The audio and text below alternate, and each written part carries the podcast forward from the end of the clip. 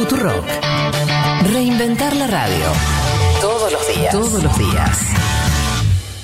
For I hear the sound of victory. I hear the sound of victory. I hear the sound of victory. I hear the sound of victory. I hear the sound of victory. I hear the sound of victory. I hear the sound of victory. I hear the sound of victory. En el video esta mujer señala que escucha el sonido de la victoria, pero ya les cuento de qué se trata. Todos están en vilo por los resultados que den las elecciones en Estados Unidos. Incluso muchos señalan que se trata de las elecciones más reñidas de los últimos tiempos. Y como en el juego y en el amor todo se vale, esa mujer que ustedes vieron en el video es la guía espiritual de Donald Trump. Ella se llama Paula White. Allí White dice que los ángeles están siendo enviados desde África ahora mismo y que en el nombre de Jesús desde Sudamérica están yendo hacia allá, que son fuerzas angelicales, refuerzos angelicales.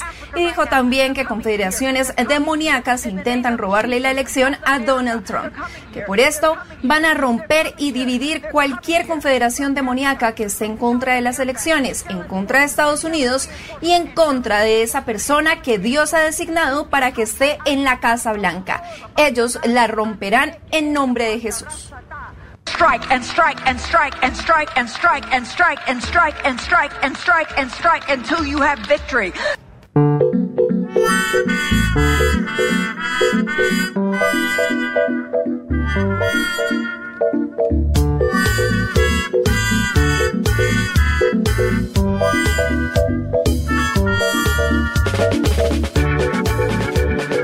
Bueno, no alcanzó, parece, ¿eh?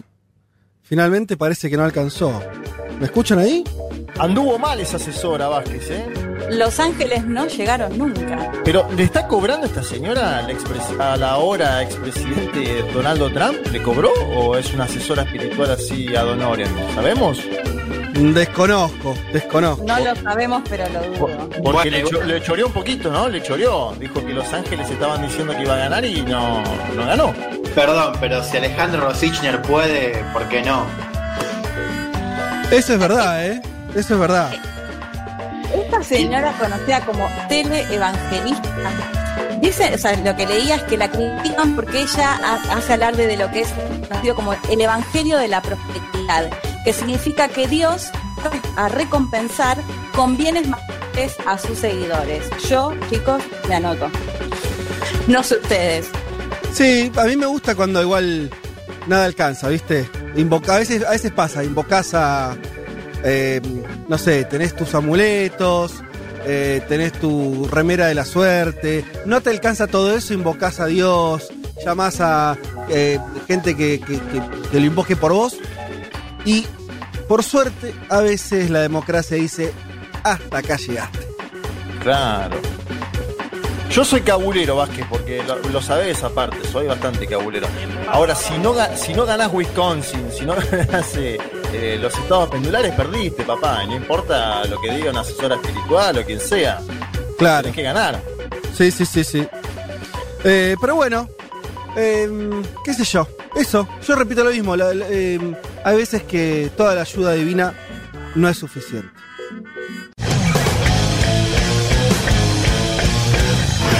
que estamos defendiendo el derecho a ser libre. Uma rígida política de controle da natalidade. I asked one of the top people in China. I'm going to deliver Brexit. Dicen que yo soy el presidente pobre. Pobres son los que quieren más. The International Monetary Fund is also. Pues, pues,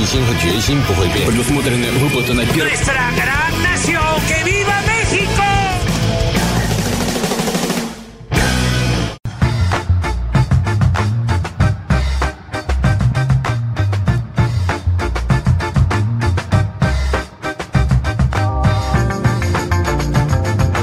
Muy buen domingo para todas y para todos. En este domingo soleado por estos lares. Un domingo muy especial también. Tal vez estamos asistiendo, o más que tal vez. Pero bueno, eh, todavía faltan algunos, algunas cuestiones. Asistiendo tal vez al final de, de toda una era, de la era Trump, era que nos acompañó eh, desde los inicios de este programa. eh, y que tal vez eh, esté llegando a su fin. ¿Cómo le va a mis compañeros? ¿Están del otro lado? Hola. Sí, señor. Ah, Ah, ah. Sí, acá estamos. Bueno, así las cosas, los saludo entonces formalmente. Eh, tenemos obviamente un programa que va a estar muy centrado en lo que estuvo sucediendo en Estados Unidos desde el día martes, desde el día de la elección, una semana larga eh, en términos de, de intensidad, ¿no es cierto? Eh, y, y donde pasaron muchas cosas, siguen pasando muchísimas cosas todavía al día de hoy. Por más que después de unas, diría después del jueves, viernes, ya empezó a consolidarse el triunfo de, de Biden, se empezó a conocer algunos estados que estaban muy disputados y ya con ventajas irreversibles. Tenemos al todavía presidente de Estados Unidos diciendo, yo de acá no me muevo tan rápido, voy a presentar algunas demandas, no voy a reconocer a, Biden. Así que la cosa está así planteada, lo cual la vuelve más interesante, ¿no? Eh, no sé si alguno quiere hacer alguna una acotación breve de esto y, vamos arrancando.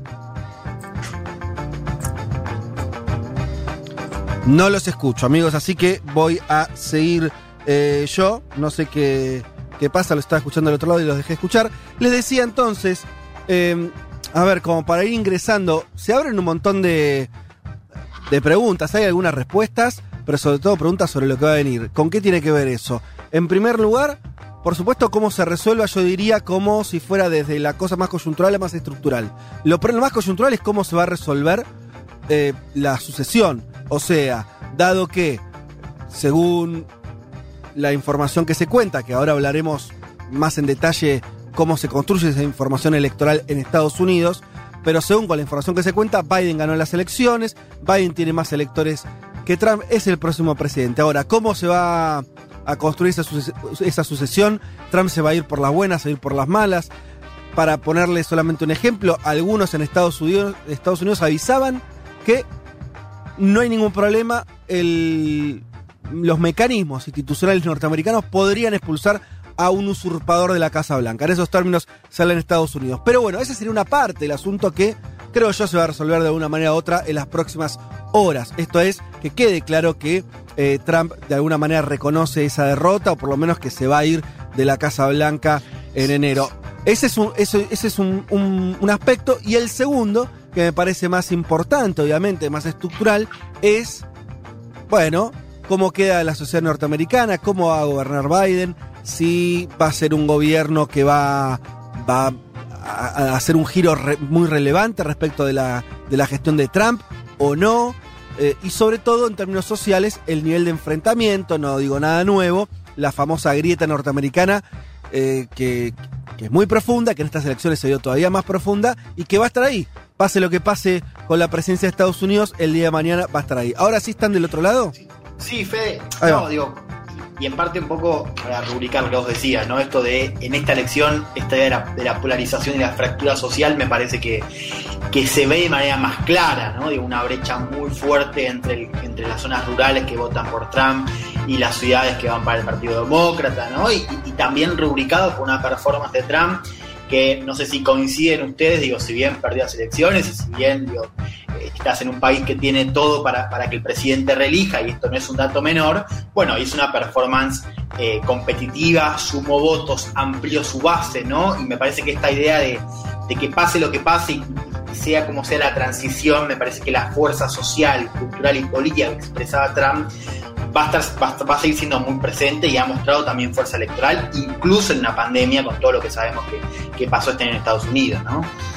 Bueno, totalmente. Sí, eso hay que remarcarlo desde el comienzo, que Trump hizo una elección eh, muy relevante en un escenario que era el más difícil de todos, ¿no? Que era, que era la, eh, la situación de, de, la pandemia, donde además la gestionó de una manera eh, donde generó todavía más, más grieta con eso, con un estándar, a Estados Unidos le fue muy mal en términos de muertos. Está viendo ahora las últimas las últimas cifras, pero creo que nos estamos acercando eh, a los 250 mil muertos, más o menos la cifra estaba por ahí, ¿no?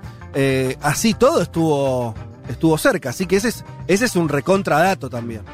Bueno, hay un contrafáctico ahí, ¿no? Que, que es. Eh, que yo creo que en este caso es relevante, ¿no? O sea, los, los contrafácticos en, en Sí. análisis político mucho no sirven, pero en este caso la gran pregunta es, ¿no? ¿Qué hubiese pasado si, si, si no hubiese pandemia ¿no? en Estados Unidos? ¿Qué pasaba con la reelección de Trump?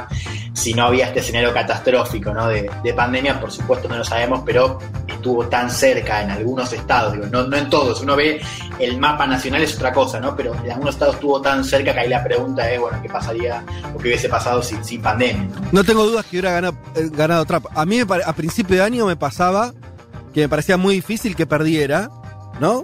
Eh, lo hemos dicho al aire, supongo, eh, debe estar ahí registrado a un lado. A mí me parecía que era un candidato ganador en enero, febrero, marzo, eh, si querés hasta abril, cuando, cuando empezó a haber una crisis ya más profunda con, con el coronavirus. Me parecía candidato ganador porque tenía una economía que funcionaba muy bien y porque sus oponentes eran flojos en términos políticos.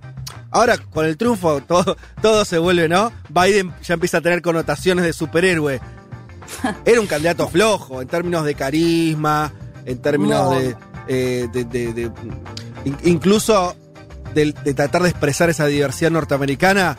Era otro blanco anciano más en la disputa. O sea, tenía muchas condiciones que a priori no lo hacían atractivo. Pero la cosa se, se- después sí sucedió la pandemia y trastocó un poco todo.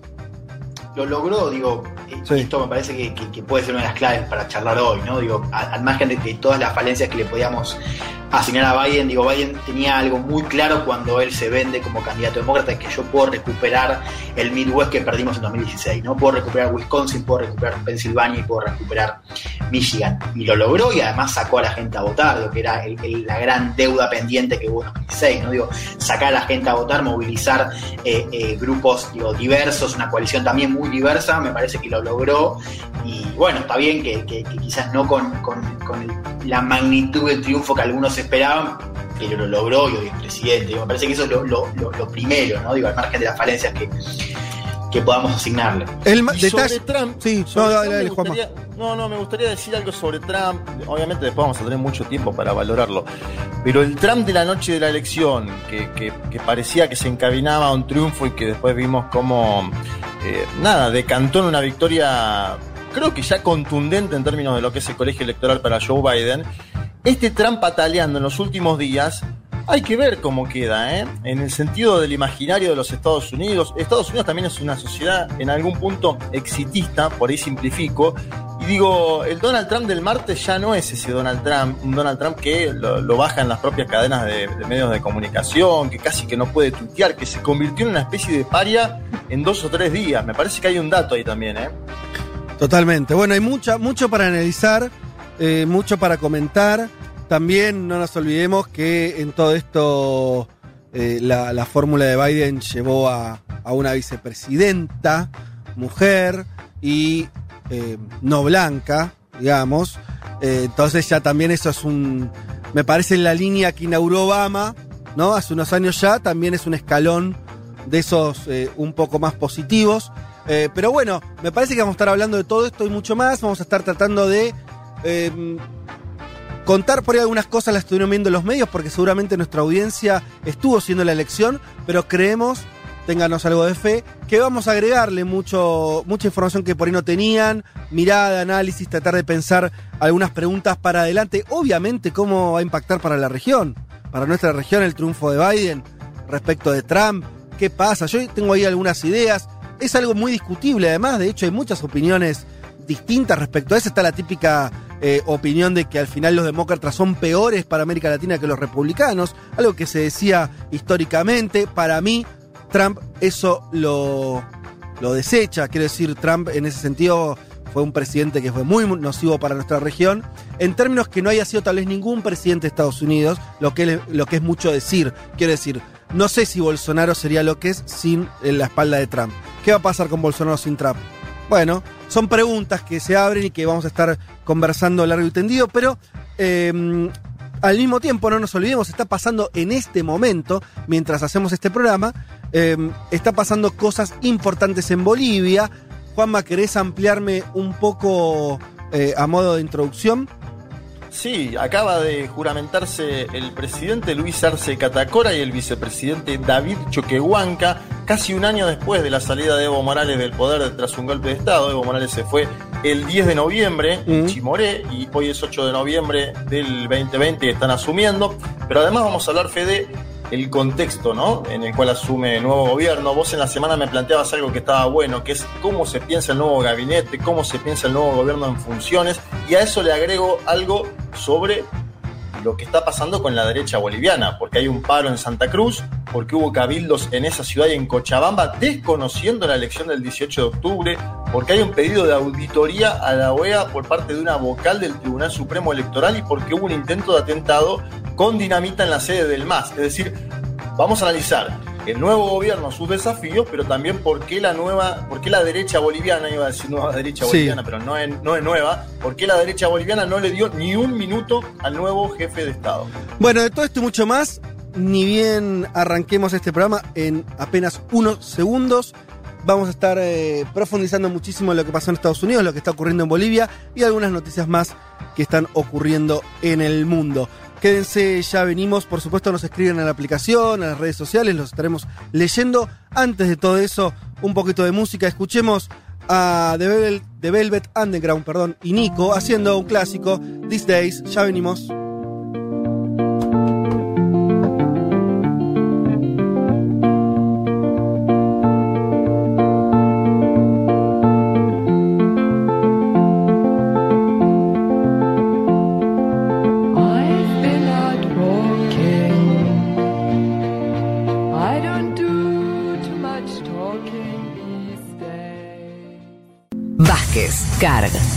Martínez.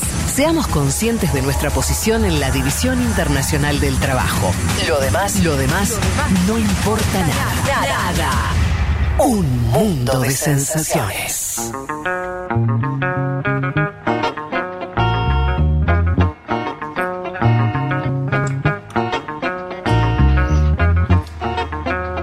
Bueno, obviamente arrancamos entonces, como dijimos, por Estados Unidos, por la elección histórica, por la derrota, por lo menos en las urnas, veremos en la justicia de eh, Donald Trump, un presidente que no consigue la reelección, un presidente, lo último que yo vi de Trump, Elman, no sé si hubo algo más, es eh, un tuit en mayúsculas de esos que, que ya denotan que estás mal, cuando que estás desequilibrado. Un tuit muy largo en mayúsculas, porque él muchas veces tuiteó mayúsculas por una frase, ¿no? Pero este era todo, este era, Esto eran demasiado. cuatro renglones ya. Eh, Mucha mayúscula. Sí, mucha. Eso, eso en general no, no, da, no da cuenta ni de una situación tranquilizadora ni que estás ganando nada, sino que estás medio gritando solo en una habitación.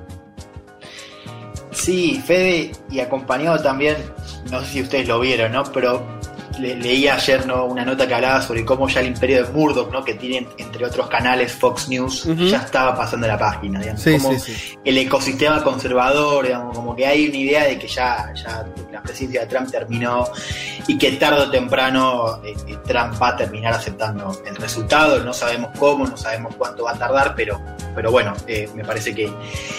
que De eh, sí. Juan, perdón, me parece que Fox fue claramente uno de los primeros en empezar a soltarle la mano con esa di- discusión ahí sobre contabilizar a Arizona o no, cuando el resto de los medios no lo estaban contabilizando, creo que a excepción de AP, y Fox fue uno de los primeros o el primero. Sí, sí, fue la primera cadena que además recibió un, un reto muy fuerte de, de la campaña de Trump, ¿no? Después, el, el tema es que hoy Arizona, para CNN, por ejemplo, no está confirmada. Y lo que pasa con Fox es que una vez que confirmó Arizona, estaba esperando para confirmar, por ejemplo, Nevada u otros estados, porque si lo confirmaba ya tenía que anunciar primero que Trump ganaba. Claro. Porque las cadenas de televisión fue la primera, fueron, fue Fox News. Perdía, que y perdía.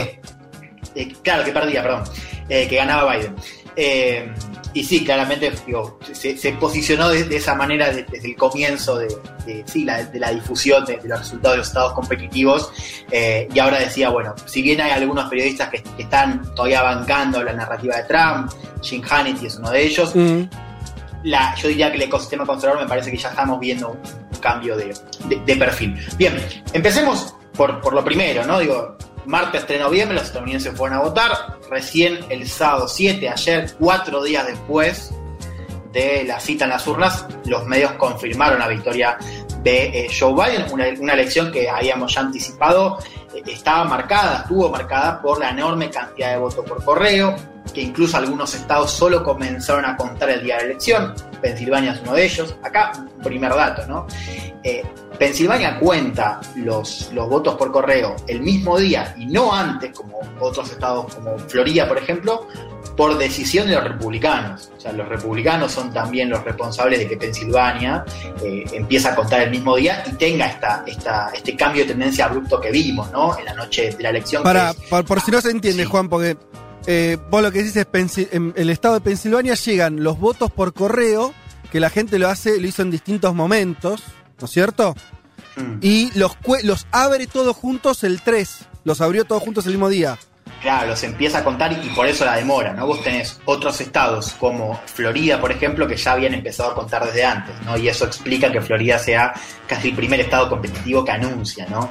Claro. Eh, la, en este caso la victoria eh, de Trump, ¿no? Y acá lo que tenemos es esa diferencia muy abrupta entre el voto presencial, que, que, favoreció sobre todo a los republicanos, y el voto por correo, que favoreció sobre todo a los demócratas, ¿no? En Pensilvania, para ponerte un caso, quizás el caso más ejemplar, Trump tenía una, una, distancia de 10 puntos al principio porque estaban uh -huh. contando los votos presenciales y después esa tendencia se revirtió, ¿no? Este es un poco de lo que se agarra Trump para decir que... Que, que, que aparecieron votos, porque lo que dice Trump es, de pronto yo estaba ganando, estaba un fenómeno, eso, uh -huh. hubo unos tweets en ese sentido, ¿no? Y de pronto aparecen votos demócratas por todos lados, nos están robando la elección. Vos estás explicando técnicamente por qué pasó eso, por qué de pronto claro. en algunos estados Trump tenía la delantera y cuando llegaron los votos por correo, eso se achicó y se dio vuelta.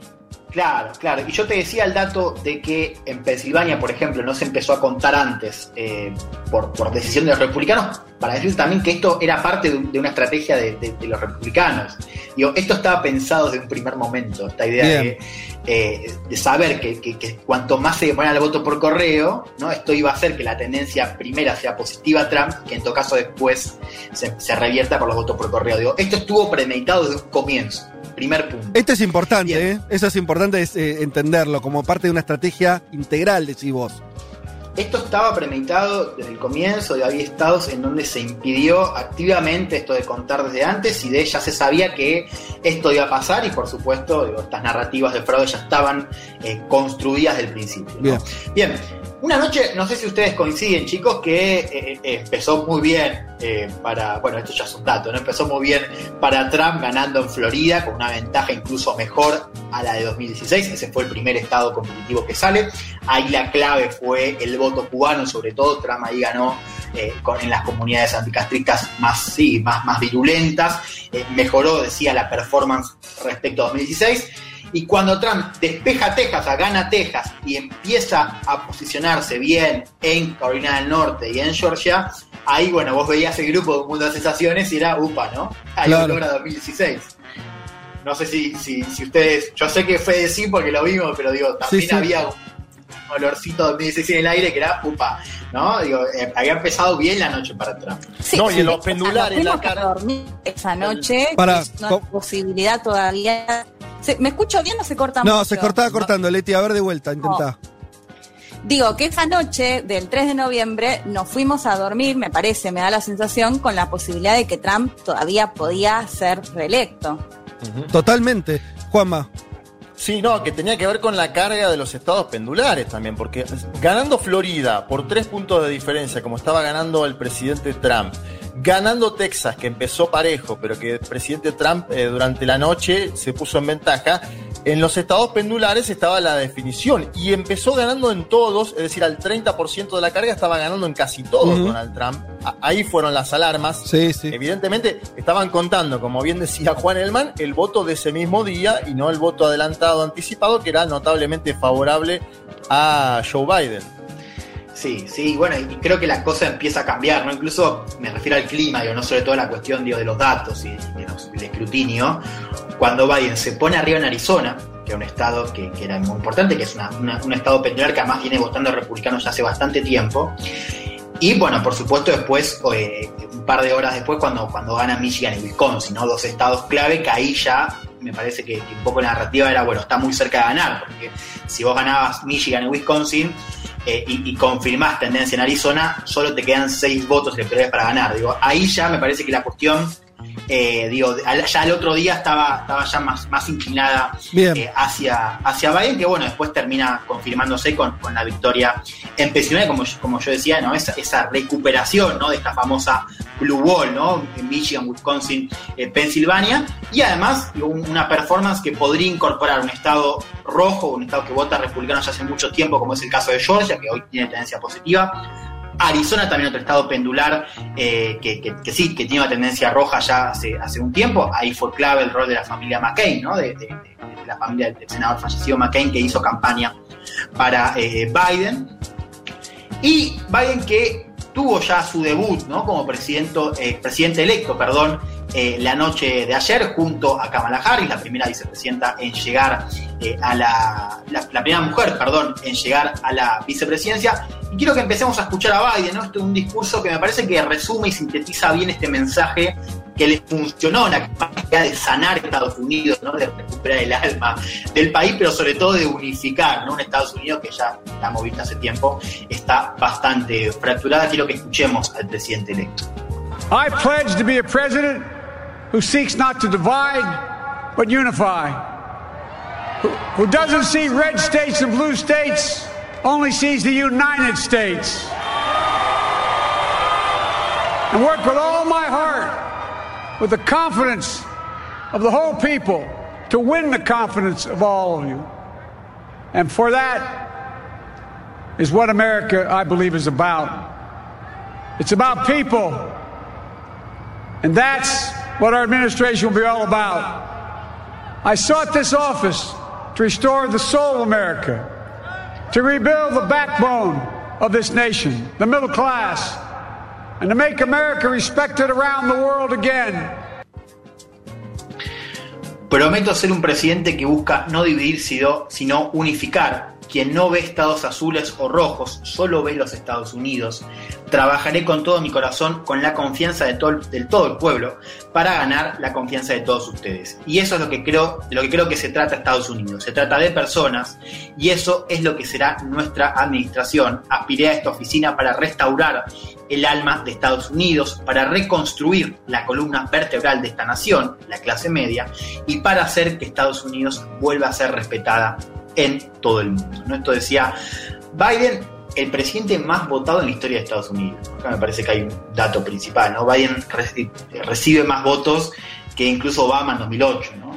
El segundo más votado otro es dato Trump. es que Trump recibió como 6 Claro. o 7 millones más de lo que había recibido en el 2016.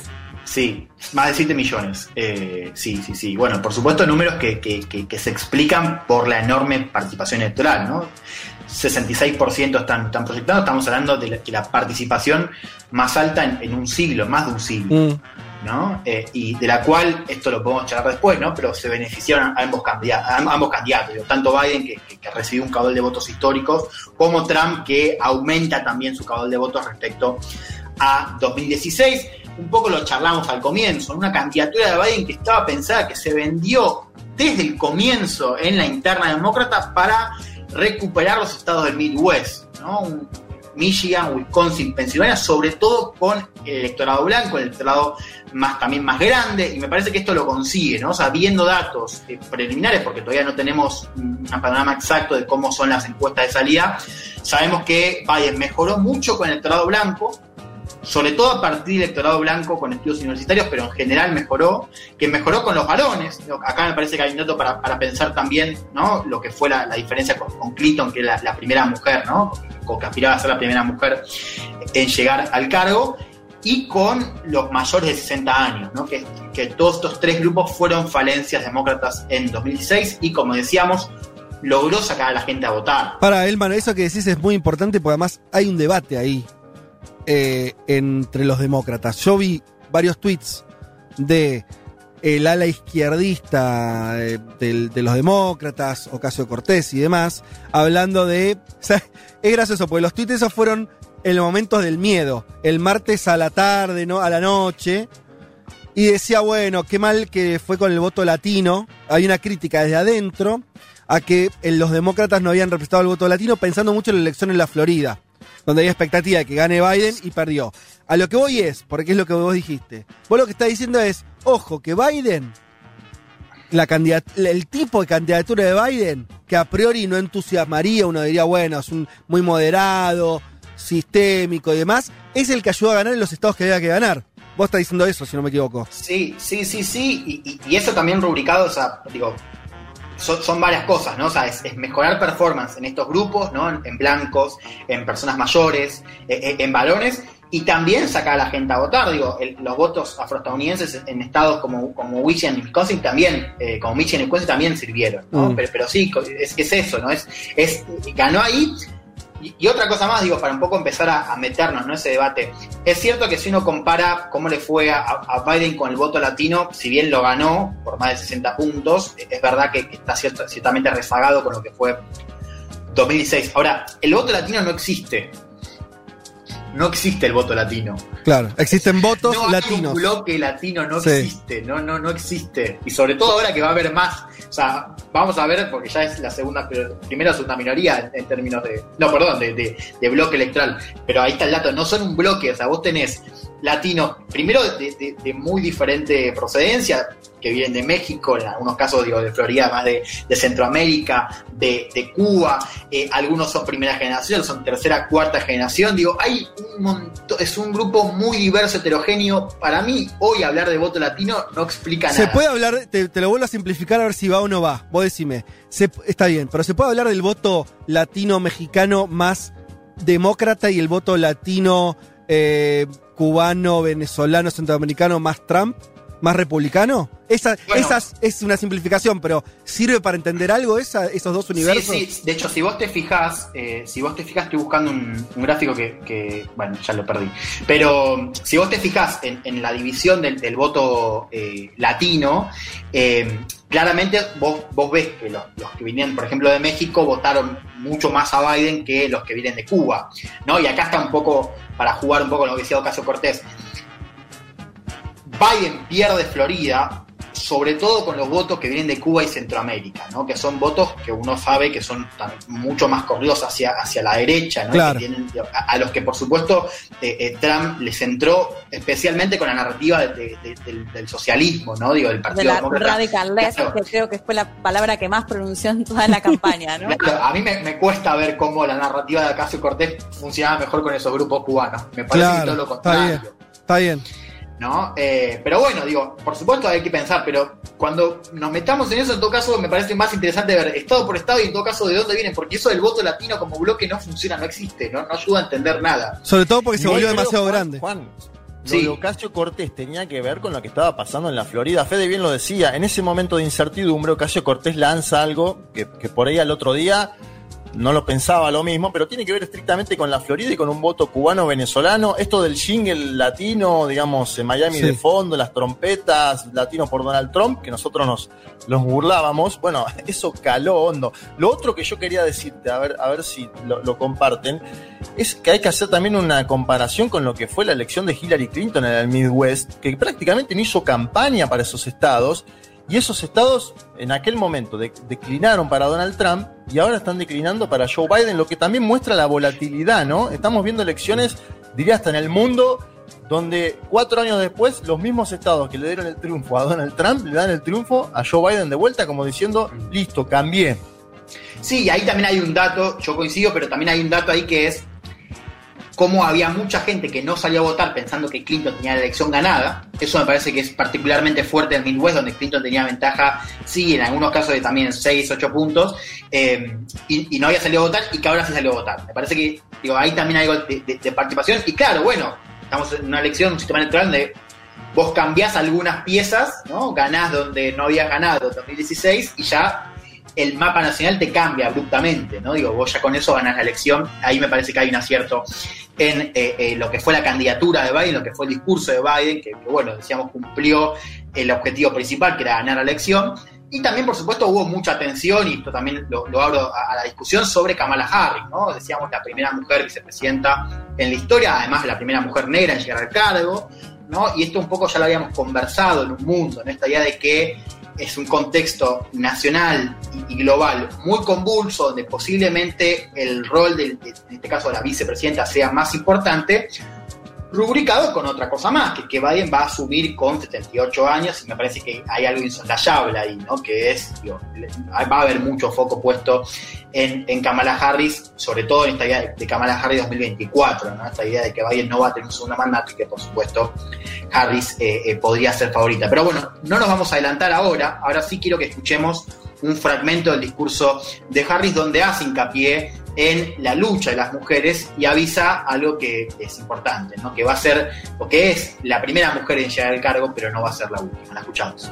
all the women who have worked to secure and protect the right to vote for over a century, 100 years ago with the 19th Amendment, 55 years ago with the Voting Rights Act, and now in 2020 with a new generation of women in our country who cast their ballots and continued the fight for their fundamental right to vote and be heard. But while I may be the first woman in this office, I will not be the last. Bueno, dice Kamala, todas las mujeres que han trabajado para asegurar y proteger el derecho al voto por más de un siglo. 100 años atrás con la enmienda 19, hace 55 años con la ley del derecho al voto y ahora en 2020 con una nueva generación de mujeres en nuestro país que votaron y continuaron la lucha por su derecho fundamental a votar y ser escuchadas. Y ahí escuchamos un- una segunda parte de, de este discurso que dice, pero si bien puedo ser la primera mujer en esta oficina, no seré la única. Bueno, eso decía Harris. Si quieren, veamos algunas claves de- del frente interno, ¿no? O sea, acá tenemos una elección donde, un poco vos le decías, Fede, al principio, esta idea de la, de la ola azul no se confirmó, no, Digo, no, no hubo paliza demócrata, y eso explica que la situación en el Congreso esté mucho más pareja, ¿no? en O el Congreso no se definió todavía el, el Senado, ¿no? Falta ahí. por un lado- claro, la Cámara Baja sabemos que los demócratas perdieron escaños, perdieron, digo, van a seguir en el control de la Cámara Baja, pero con menos escaños. En el Senado se va a definir en eh, dos segundas vueltas, digamos, como en, en- vos en algunos estados podés tener como una así, segunda vuelta, y hay, hay dos carreras en Georgia que van a definir el control del Senado. O sea, hoy tenés que los, eh, los republicanos tienen dos bancas más, según esta elección, Sí. Y hay dos bancas que se van a poner en juego en Georgia. Ah, pero eh, ahora ya tiene dos más. Yo, vi- yo veía que estaban empatados todavía en el conteo. Sí, bueno, pero, Pero, sí. estamos- pero van, a, van a ganar los, los republicanos. Claro, las van a ganar los republicanos. Entonces, si los demócratas ganan esas dos elecciones en Georgia, van a empatar. Sí. Y eso va a hacer 50-50. que- Claro, que tengan el control los demócratas por, el- por, por- sí, por la vicepresidencia. Es en enero, ¿no, Juan, esa elección, la de Georgia? 5 de enero, porque me imagino que a partir de ahora un presidente que no tiene mayoría en el Senado y que posiblemente pueda desempatar a, a través de su vicepresidenta Kamala en ese Senado, es una instancia muy importante esa elección de enero porque define y es, es un presidente que tiene a la Corte Suprema totalmente en contra. Bueno, totalmente, va a ser lo que tengamos que seguir. Y lo cierto es que si bien esto no está resuelto, yo creo que el escenario más probable, y esto me parece que coinciden varios analistas allá, es que los republicanos controlen el Senado. ¿no? Bien. O sea que va a haber un eh, la, la- la Cámara de Representantes, lo que sería nuestra Cámara de Diputados, va a tener mayoría demócrata, no muy holgada, Senado, mayoría republicana y Corte Suprema, mayoría republicana. Claro. Entonces, hablamos de una presidencia muy condicionada. De hecho, ustedes recuerdan de lo que fue la presidencia de Obama, ¿no? Eh, eh, En el último tramo, ¿no? Muy enfrentado con, con la mayoría eh, republicana en el Senado. Y acá el dato es que Obama recién a partir del 2010 tiene, empieza a tener los problemas legislativos. ¿Por, por qué digo esto? Porque acá el, el dato es que Biden ya entraría, si esto se confirma, con el Senado republicano. Ahora, va a tener que rosquear desde el primer momento, rosquear incluso para meter su gabinete.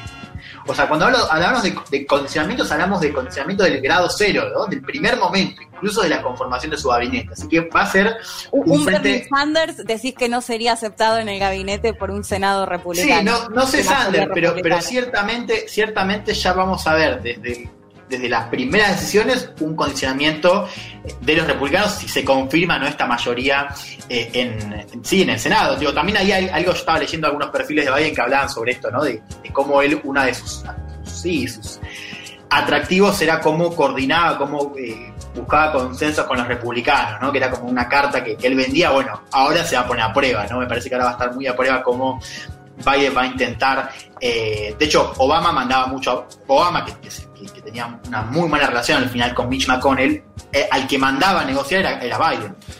Biden no- el que negociaba con los Sí, republicanos. no, no quiero, nos va a quedar un segundo bloque entero donde vamos a hablar de un poco más adelante, donde vamos a hablar eh, sobre todo sobre las, las lecturas para adelante y, y la- algunos de los interrogantes más eh, de- que dan más para discutir sobre Estados Unidos. Pero no quiero que cierres esta primera parte de la columna sin que escuchemos a Trump, me parece. Dale, dale. Bueno, vamos a escuchar al presidente, sí, presidente por ahora, eh, Sí. Trump, que, bueno, vos decías, no acepta la derrota. Escuchémoslo, después pensamos Dale. algo sobre, sobre su discurso. If you count the legal votes, I easily win. If you count the illegal votes, they can try to steal the election from us. If you count the votes that came in late, we're looking at them very strongly, but a lot of votes came in late. I've already decisively won many critical states, including massive victories in Florida, Iowa, Indiana, Ohio. To name just a few, we won these and many other victories despite historic election interference from big media, big money, and big tech. As everybody saw, we won by historic numbers. Bueno, dice Trump, si cuentan los votos legales, ¿no? Ahí ya hace una separación de votos legales Sí. y ilegales. ¿no? Si, gano- si cuentan los votos legales, gano fácilmente. Si cuentan los votos ilegales, ellos pueden intentar robarnos la elección. Si se cuentan los votos que llegaron tarde, que los estamos analizando seriamente, pero muchos votos llegaron tarde. Ya he ganado de manera decisiva en muchos estados críticos, incluidas victorias masivas en Florida, Iowa, Indiana, Ohio, para nombrar solo algunos. Obtuvimos estas y muchas otras victorias a pesar de la histórica interferencia electoral de la Big Media, los grandes medios, Big Money y Big Tech. Como todos vieron, ganamos por números históricos. ¿no? Eh, ahí hubo varias fotos, no sé si las vieron en, en Sí, esa- en ese claro. discurso, ¿no? Hay muchas fotos, hay una de AP que, que- que- que está el cartel de salida, ¿no? Exit y Trump, y una foto de Trump ya cuando estaba saliendo, ¿no? Del escenario. Porque- Porque no es un discurso ganador, no es un discurso de alguien que ganó ese, ¿no? No, no, no, y, y como decíamos, está acompañado de un clima que me parece que tiene dos aristas, ¿no? Primero, el ecosistema conservador, yo decía Fox News que, y, otros medios de, de Wall Street Journal que, que ya están descontando que, que Biden es el próximo presidente y que, que incluso le están pidiendo a Trump eh, que conceda, ¿no? O sea, Trump emitió un comunicado ayer que decía que va a haber una nueva ofensiva judicial el lunes. Recordemos, ya hubo varias demandas para intentar frenar el, con- el- el conteo, para intentar descalificar votos que llegaron después del martes.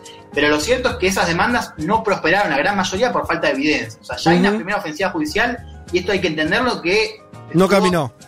que no caminó, claro. Ahora va a haber una segunda. Después hay un montón de, de- de- de notas que, con fuentes en off que están diciendo que Trump va a conceder la elección si la nueva ofensiva judicial falla. Claro. ¿no? Son fuentes. De hecho, también hay una que decía que Jared Kushner, el yerno de Trump, Exacto. se le había acercado a Trump para decirle, macho, es hora de decir adiós. ¿no? Y eso, eso Eh, hablaban del, del círculo más íntimo, eso que vos decís, donde hay Claro. el- el- el- el cuñado, ¿no? Le, le dice, bueno, hasta acá, y otros, otra ala, ¿no? Giuliani, eh, Sí. otra ala muy trampista también, que le dicen, eh, el hijo, ¿no? Junior, eh, que le dicen, dale, vamos para adelante. Eso es un poco lo que, lo que estaría pasando sí. ahora.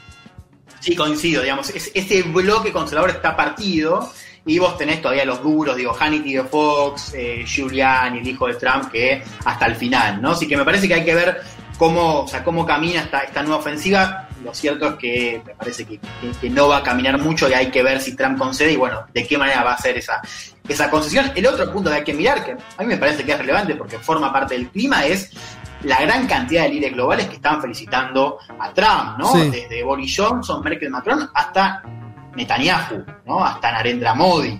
A Biden, a A Biden, a Biden.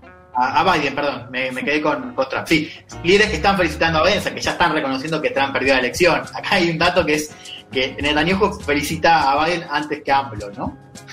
¿Cómo, cómo? Netanyahu. Ah, mirá vos. Netanyahu Sí. felicitó a Biden antes que AMLO, que dijo que va a esperar. ¿no? Hay, hay pocos líderes que han esperado. Uno es Bolsonaro, otro es AMLO. Y con todo lo que Netanyahu tiene para agradecerle a Trump, hay que decirlo, porque si hay alguien que se vio beneficiado fue el gobierno de Israel, de la mano de Netanyahu con Trump. Sí, la hizo bien Netanyahu porque metió dos tweets. Uno, o sea, primero felicitando a Biden, que ahí hay una incógnita, ¿no? De, de qué iba a hacer. Bueno, ya salió a felicitar a Biden. eh, y después otro agradeciéndole a Trump por todo lo que hizo por Israel, que, que claro, sí, hizo mucho, digo, desde los ojos de Netanyahu. Hizo Mucho. eh, mucho, pero digo, este desfile de líderes me parece que hace este clima, ¿no? Que bueno, ya está. O sea, se puede estirar un poco más, pero la presidencia va para Biden. Vamos a ver cómo, cómo sigue, pero, pero es un clima ya de, de- de derrota de Trump, claro, ¿no?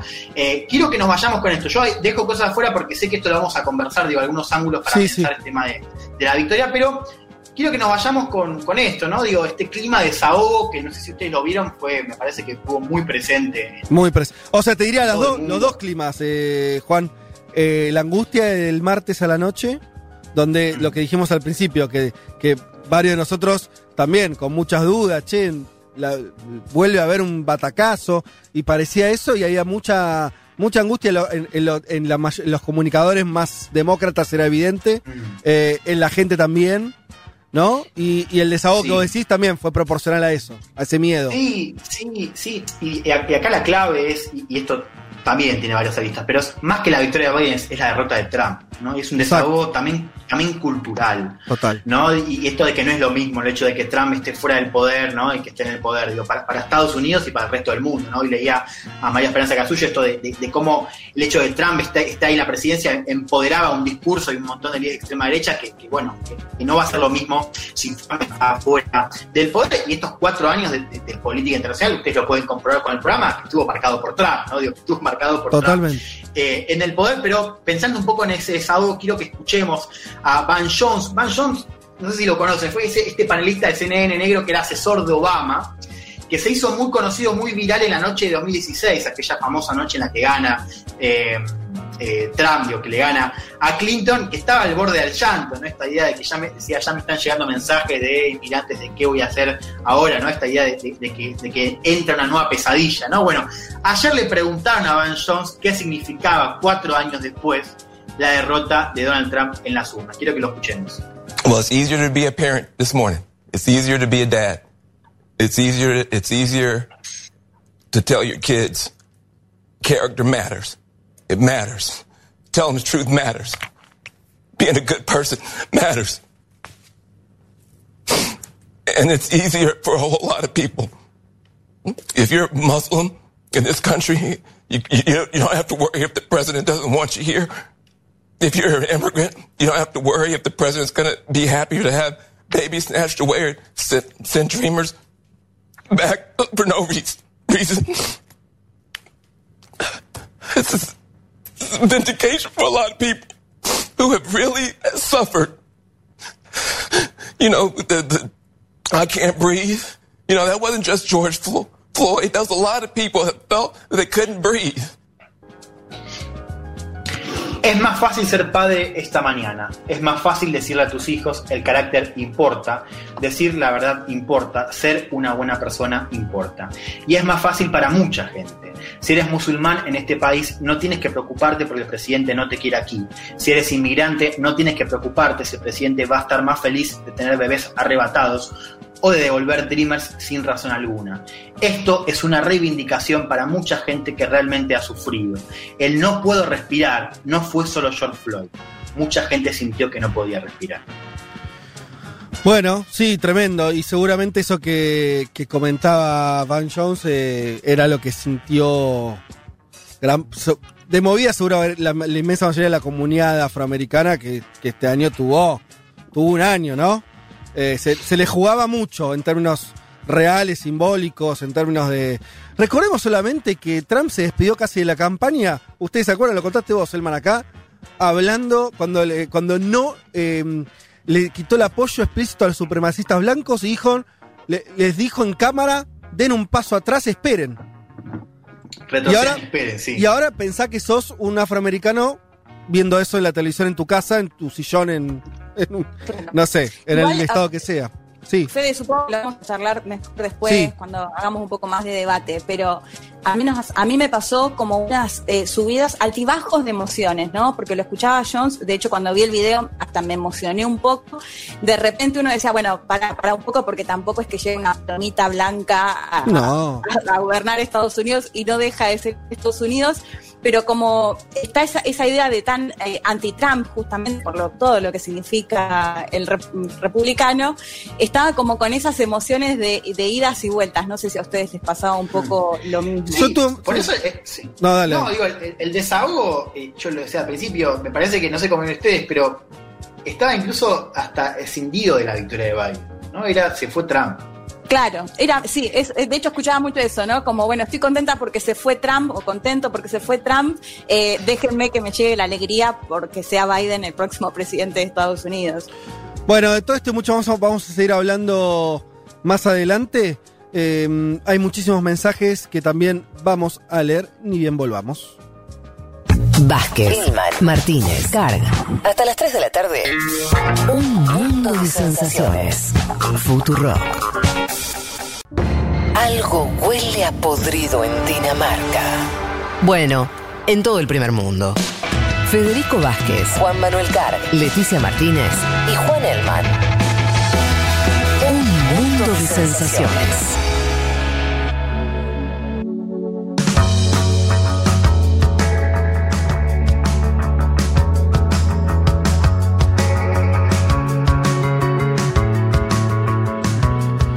Como ustedes saben, lo hemos tratado en este programa. eh, existe un conflicto bélico que surgió hace eh, unas semanas atrás, de una tensión que sí tenía muchísimo tiempo entre Azerbaiyán y Armenia por una, una zona en disputa conocida como Nagorno-Karabaj, eh, con población armenia bajo eh, el territorio eh, azerí de Azerbaiyán. Eso generó, una, esa región tenía una, autonomía en los hechos y Azerbaiyán decidió, bueno, comenzar un conflicto bélico, intentar recuperar ese territorio. Eh, del lado de Armenia, eh, por supuesto, salieron a, a criticar esa, esa movida. Hoy existe una guerra en los hechos, hay muertos, hay eh, una situación de conflicto abierta. Nosotros, como le decíamos, hemos tratado el tema, ustedes lo, lo habrán escuchado, em, pero ahora tenemos un testimonio que nos parece recontra clave y para, para comprender un poco más lo que está ocurriendo. Estamos en comunicación con Garo, Garo Seferian, que él está en la capital de Armenia, en Ereván, es argentino, descendiente de armenios y representante del Consejo Nacional Armenio de Sudamérica. Eh, Garo, ¿qué tal? Te saluda Federico Vázquez de Buenos Aires, ¿cómo estás? Hola, ¿qué tal? Un gusto, ¿cómo están? Bueno, un placer enorme poder conversar con vos porque mm, creo que vas a poder darnos un... Bueno, primero, eh, estás ahí, estás en, en- el territorio. Explícame concretamente dónde vas y te pido cierto detalle porque yo lo traté de decir muy rápidamente, eh, pero ubicarse geográficamente en la zona no es fácil para alguien que no sigue el conflicto. ¿Cómo explicarías dónde estás vos hoy? Bueno, yo me encuentro en Yerevan, que es la capital de Armenia en este preciso momento. Eh, Armenia, digamos, se encuentra eh, geográficamente, para que se den una idea, eh, de un lado tenemos eh, Turquía, del otro lado Azerbaiyán. En el norte está Georgia y hacia el sur el límite es con, con Irán. Es una zona de mucho conflicto histórico, esto no es algo nuevo. Los armenios siempre han tenido que, de alguna manera, demostrar y, y hacer valer nuestro, nuestra casa, nuestro territorio, nuestros, nuestro, nuestro, lo que es nuestro, nuestro hogar, ¿no? ¿Hola? Uh, lo perdimos a Garo. Hola, hola. Ahí, ahí te recuperamos, ahí, está- ahí Ah, te escucho de ahí vuelta. Sí, sí, continúa. Ahí estoy. Sí. Eh, bueno, un poquito con respecto al, al conflicto, lo, lo- lo introdujeron bien. Esto surge un poco eh, en lo que es cuando, cuando Armenia, junto con Azerbaiyán y Artsaj también den- entran dentro de lo que es la región de, de la Unión Soviética. Eh, en el año 1923, Stalin de forma unipersonal y de forma eh, eh, arbitraria le cede lo que es el territorio de Artsaj le cede el dominio, digamos, a Azerbaiyán. Ujú. Una- una- una- una- un territorio y una república de Artsaj que históricamente ha sido habitada por armenios, en convivencia también con turcos, con azeríes, pero que siempre la mayoría, eh, casi del 100%, era de armenios. ¿sí? Eh, durante toda la Unión Soviética, los armenios vivieron bajo mucha presión y bajo eh, situaciones no, no muy buenas hasta el año 1988, donde empieza a surgir lo que es el movimiento de liberación y de independencia de, de porque la realidad es que no vivían de la mejor manera los armenios allí.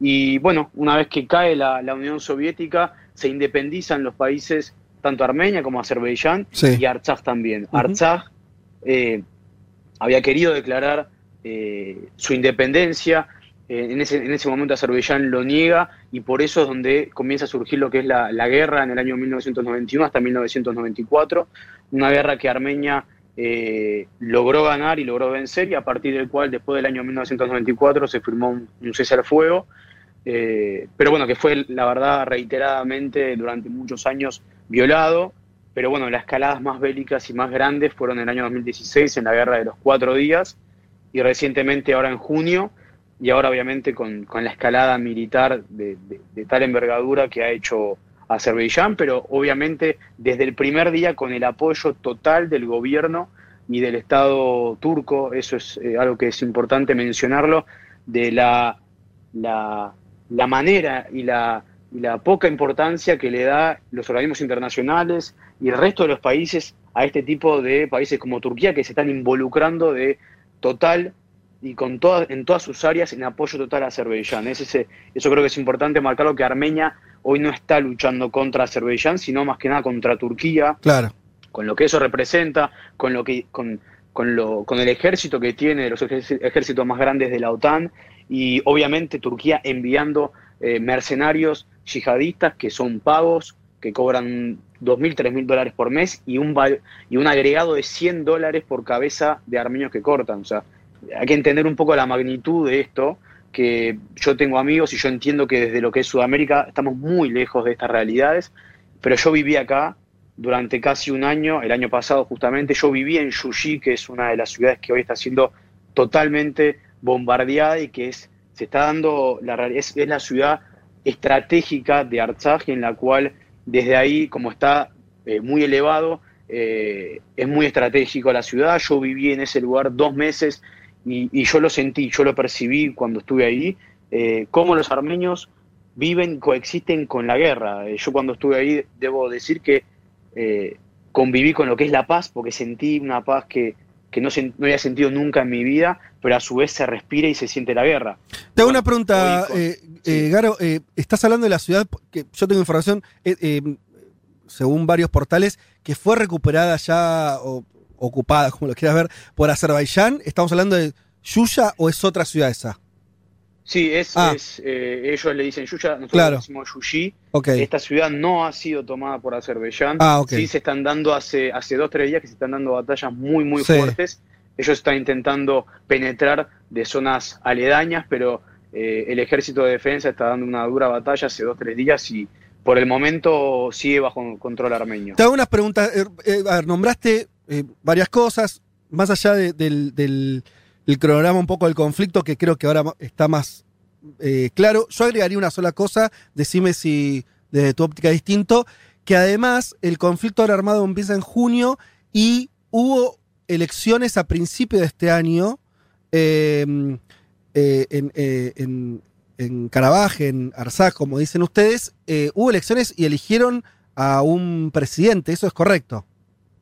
Eso es correcto, Artsaj. O sea, que te- a lo que voy me refiero, perdón, que tiene cierta autonomía real ese país, ese territorio, por más que Sí, sea sí, considerado sí. parte de Azerbaiyán. Completamente, completamente. Artsaj, la República de Artsaj funciona con sus poderes, ha tenido elecciones, han venido veedores de- de internacionales a comprobar cómo se dieron eh, las circunstancias y los pasos, y eso es corroborado de forma eh, internacional. Eh, más allá de que hoy a nivel internacional la República de Artsaj no sea reconocida, eh, de facto sí, viven armenios, tienen sus leyes, tienen su constitución, su bandera, su himno, eh, funciona como una república modelo, y, bueno, eso es así, es correcto. Algunos compañeros tienen alguna consulta para hacerte. Juan, más Juan. Sí, Garo, ¿cómo estás? Te saluda Juan Manuel Car. Bueno, primero darle un contexto ¿no? a, las y los oyentes también, que es que la Argentina tiene una comunidad armenia muy importante y por eso es muy valioso tu, testimonio, pero creo que la mayoría de nuestros oyentes por ahí no están siguiendo el minuto a minuto de este conflicto. Hay unas declaraciones del el presidente turco Erdogan que dice que Azerbaiyán está cerca de la victoria en Nagorno-Karabaj. Primero te quería preguntar por eso y segundo, ¿cómo le explicarías sencillamente, pedagógicamente, esta especie de TEG internacional a un oyente de pie? ¿Cuáles son los apoyos que hoy tiene Armenia y cuáles son los que tiene Azerbaiyán? Hola, hola, ¿me escuchan? Sí, Garo, ahí, ahí, ahí te volvemos a escuchar. Me, ¿me escuchan? ¿Me pueden repetir la pregunta? No, no estaba, no, no se, entrecorta un poquito. Bien, te digo, eh, te decía que la mayoría de nuestros oyentes por ahí nos sigue el minuto a minuto, que Erdogan está diciendo que Azerbaiyán está cerca de la victoria en Nagorno-Karabaj. ¿Cómo le explicarías a un oyente nuestro el TEG internacional o la distribución que hay, eh, geopolíticamente digo, de apoyos? eh, ¿Qué apoyos tiene Armenia? ¿Cuáles tiene Azerbaiyán? ¿Y cuál es la situación de esto que plantea Erdogan? Si efectivamente Azerbaiyán está cerca de la victoria o no. Primero, yo creo, quiero aclarar que tanto Azerbaiyán como Turquía tienen un, lobby eh, y, una, y una manera de hacer política eh, a nivel mundial muy marcada en Sudamérica y en todas partes del mundo, donde con los petrodólares han comprado voluntades, no solo de parlamentarios, sino también de periodistas y de canales internacionales de los más grandes.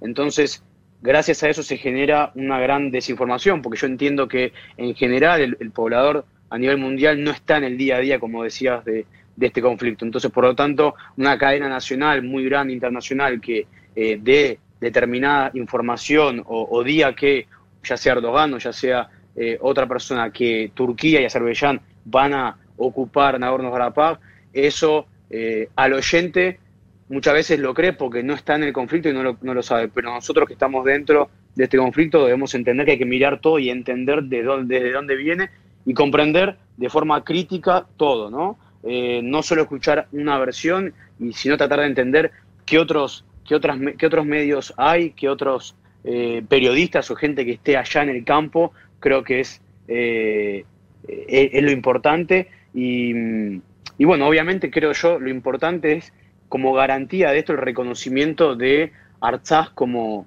como, como una república. Creo yo que ese es uno de los focos a los que tenemos que apuntar como solucionadores de este conflicto.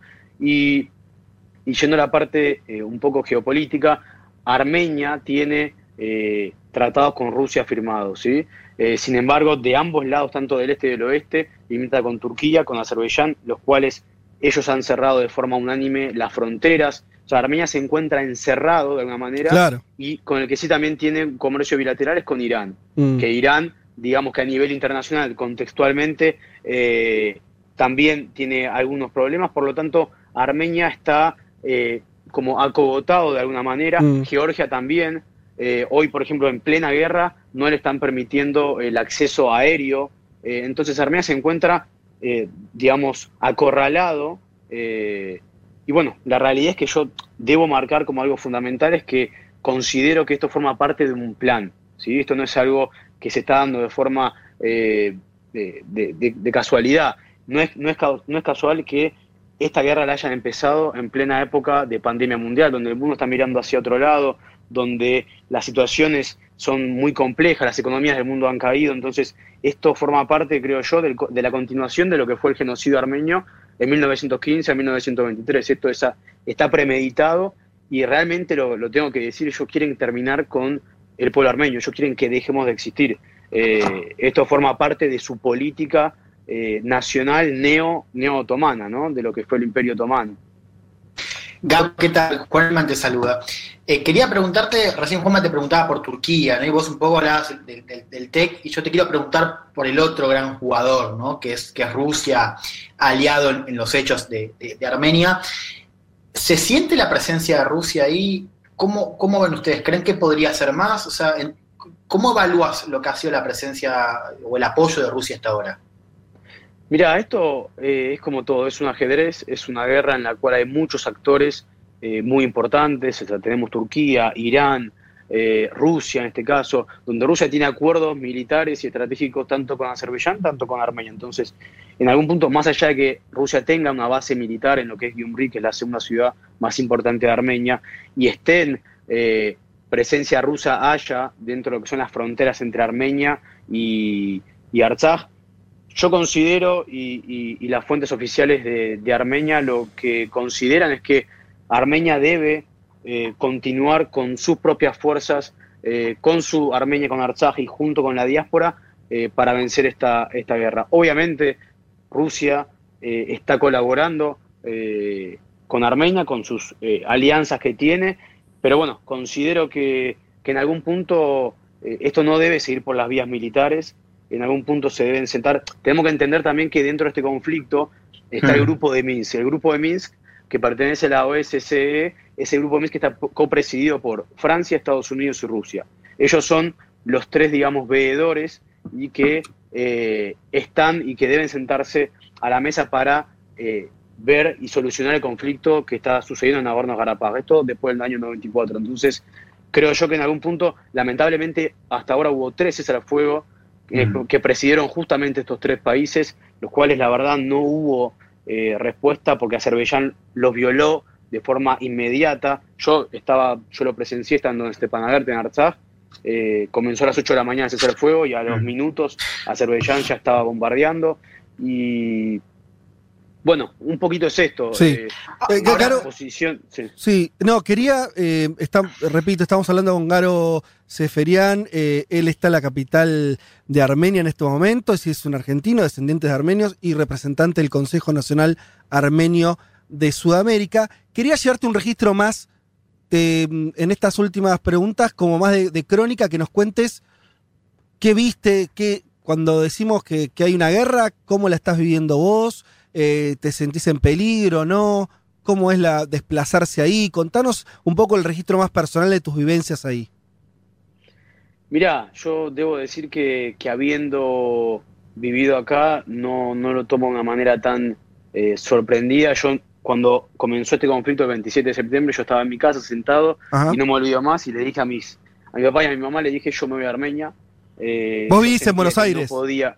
Yo vivo en Buenos Aires, nacido en Buenos Aires, eh, argentino, y sentí que no, no podía quedarme en mi casa mirando la guerra por Twitter, sino que tenía la necesidad y yo sentía que este es mi deber para con, eh, para con mi patria y venir acá. Bueno, pagué el pasaje, vine acompañado con Leo Momjan, que es eh, periodista, yo soy su cámara, y bueno, tratando de relatar un poquito lo que pasa en el día a día, como somos único, el único medio diaspórico armenio, habla hispana que se encuentra en este momento acá. Pasamos momentos eh, difíciles, duros, eso no, no hay duda, porque estando en Stepanakert y recorriendo otras ciudades de, de Artsaj, vivís momentos, escuchás bombardeos constantemente, eso ya lo habíamos naturalizado. Durante una noche tuvimos que cinco veces bajar cuando ellos invaden, cuando azerí, los azeríes invaden el espacio aéreo, eh, suena una alarma. Esa alarma eh, implica que uno que está ahí tiene que ir a los búnkeres y se tiene que refugiar. Bueno, imagínense, nosotros desde donde estábamos parando en Stepanakert, durante, cin- durante una noche cinco veces sonó la alarma y cinco veces tuvimos que bajar al búnker. Claro. Y, y la primera vez, bueno, la segunda vez, la cuarta vez uno siente cómo están jugando con su vida, cómo, Claro. eh, cómo hacen lo que quieren. Eh, y bueno, la realidad es que sí, ya hemos podido hablar con muchísimos soldados, pero yo quiero destacar que eh, Azerbaiyán y Turquía intentaron que esto fuera una guerra rápida, que esta fuera una guerra relámpago, donde en Sí. dos o tres días ellos pensaban que iban a ocupar la región Artsaj. Bueno, pasó un mes casi y medio y no lo han podido. ¿Por Mm. qué? Y esto se debe en gran medida al, al espíritu armenio. Eso lo tengo que destacar. En nuestra frontera se encuentran chicos de 18 y 20 años, que son amigos, primos, eh, hijos de todo lo que es la gente de Armenia y de Artsaj, que están defendiendo lo que es suyo. ¿sí? Sus tierras, sus antepasados, y eso es lo que le da un valor especial y un plus que tiene el armenio. El armenio siente la necesidad. Les, per- permítame contarle un pequeño, una pequeña situación. Yo ahora estoy en Yerevan y el chico que está en la recepción, que tiene 18 años, yo hablaba con él ayer a la noche y él toca la trompeta, estuvo viviendo y trabajando en distintos países de Europa, pero él me dijo que sus amigos estaban ahí y él tenía que estar en la frontera. A él todavía no lo llamaron, pero estaba enojado y estaba triste de por qué no estaba en la frontera. Cuando nosotros estas cosas no las naturalizamos, para nosotros desde Sudamérica estamos tan lejos de esta realidad que no, no podemos entender como un chico de 18 años Claro. eh, sienta el, el- el deber de ir a defender a sus, sus tierras y, y- todo lo que ello representa. Así que eso quería eh, remarcarlo y bueno, sí, creo te- yo como algo... Sí. No, te quería hacer una última que me parece importante que cuentes, porque justamente no es un detalle que, que seas argentino, que seas eh, alguien, entiendo, muy activo dentro de la comunidad armenia.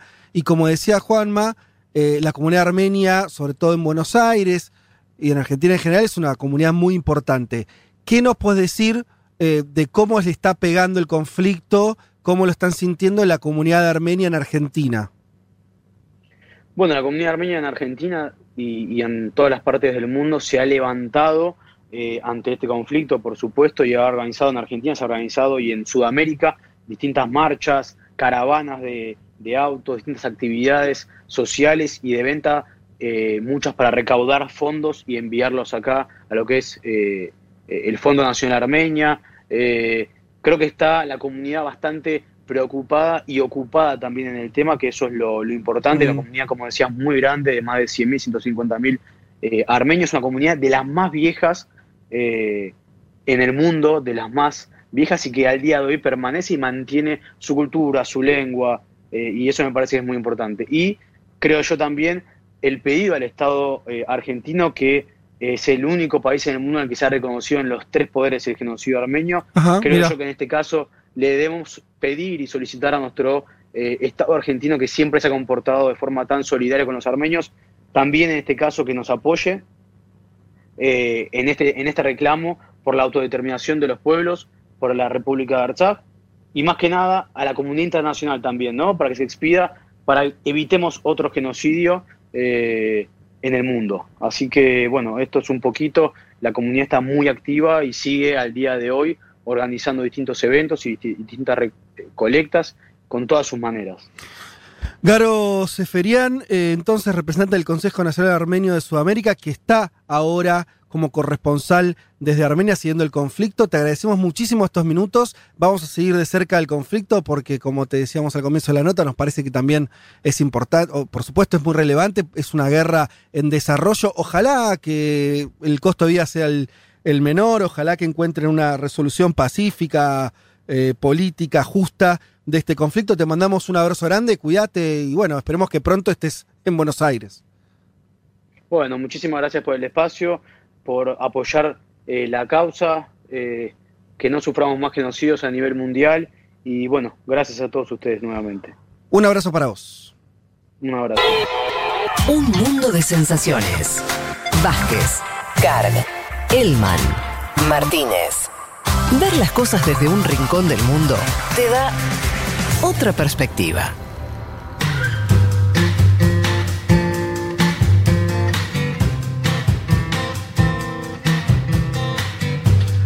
Ah, pero se nos viene la canción del mundo ahora, así, de sopetón, y yo no estaba preparado, viejo. Pero bueno, sí, siempre estamos un poco preparados.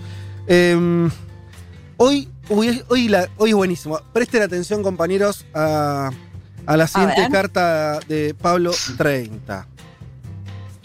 Dice, mis amigos Franco y Rafaela, conductores del programa de la noche del viernes de esta emisora, estamos hablando de Argentina Electrónica, siempre cuentan la fuerza destructora que tiene la segunda ola COVID en el viejo con- continente, pero también la presencia que tiene el Estado en Suiza, país donde ellos viven, no ante cualquier necesidad. Eh, esta semana, dice Pablo, nos enteramos que Ginebra, una de las ciudades más importantes de Suiza, pasó a tener el salario mínimo más alto del mundo. La tarifa es 23 francos suizos por hora, que equivalen a unos 25 dólares más o menos, lo que haría un salario mínimo mensual de 4.300 dólares. No está mal como salario mínimo mensual. 4.300 dólares, no sé qué opinan ustedes. ¿4.300? Está bien. Ay, Y ay, me- ay. Me, me Qué puedo lindo. arreglar. Me, me arreglo. ¿Se arreglan ustedes? ¿Firman eso? Bien. Em, las empresas que paguen menos de, esa, de, ese- de esas, de esos 23 francos por hora van a tener que, bueno, aumentarle el sueldo a sus empleados, básicamente. Hay que decir, dice Pablo, ojo, que Ginebra es costosa, no es, no es, no es, no es un, este, un outlet precisamente, Ginebra, ¿no? Ya te puedes imaginar. Una, según una corresponsal de la BBC, una habitación individual cuesta mil francos al mes. Podés sobrevivir con 500 francos mensuales, pero la comida eh, llegás ahí, con lo justo. El seguro médico, 550 otros eh, cin- 550 francos adicionales por persona. Eh, y bueno, o sea que es caro. Si tenés una familia con dos hijos, apenas llegás con el salario mínimo, eh, dice la crónica. Eh, pero bueno, lo interesante de todo esto, más allá de, de que a nosotros nos suena una montaña de dinero, y que a un punto lo es, es que el salario mínimo lo consiguieron por una iniciativa popular, no, es una, no fue una decisión arbitraria del gobierno, sino que como muchas otras cuestiones en Suiza que tienen un ejercicio bastante importante de lo que podríamos llamar algo así como la democracia directa o la participación ciudadana, hubo un referéndum y el 27 de septiembre, por 58-42, ganó entonces este aumento al salario mínimo en Ginebra, en, ese cantón, en esa ciudad. Entiendo que es el cantón.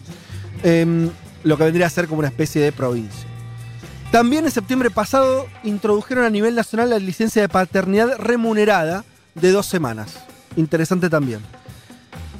Decía entonces, el sistema de democracia directa en Suiza significa que los votantes tienen la última palabra, por lo que el salario mínimo ahora es obligatorio, ya está. Próximamente también van a decidir sobre una iniciativa, mira esto, para que las empresas suizas asuman responsabilidad legal por abuso del medio ambiente y derechos humanos, no solo en territorio suizo, sino en cualquier país donde estén funcionando. Interesante eso, hay que ver ahí cómo votan los suizos, pero no está nada mal. Em, dice Pablo, hablando entonces de sedes respecto al mundo, de Suiza y demás. ¿Saben que Tina Turner, la histórica artista norteamericana, se nacionalizó, se na- nacionalizó suiza en el 2013 y renunció a la ciudadanía norteamericana? ¿Ustedes sabían? Yo no. No, no. Yo Da- tampoco sabía. Lindo dato, ¿no? Eh, dice que ya no tiene lazos con Estados Unidos, excepto los familiares, dice Tina. Estoy muy feliz en Tina, ¿eh? Suiza, me siento en casa, no me puedo imaginar un mejor lugar para vivir, dice la ahora vecina de Franco y Rafa, ¿no? Que andás a ver, por ahí está el- la montañita de al lado. Yo siempre me los imagino a ellos en una especie de... eh, sí, de, de- de- de montecitos ahí medio nevados, ¿no? Eh, así que ahí le estamos avisando ahí a Franco Bianco que por ahí tiene eh, a, Tina Turner de vecina. Anna Mae Bullock, ¿eh? ese es el nombre real de Tina Turner, realizaba una actuación en el Club Imperial en el año 1958 y ahí conoció al músico Ike Turner. A los 18 años la cantante se unió a la banda de él, de Ike Turner, eh, que se llamaba Ike Turner and the, Kings of Rhythm, ¿sí? Los Reyes del Ritmo. Y bueno, empezó a participar como corista de esa banda.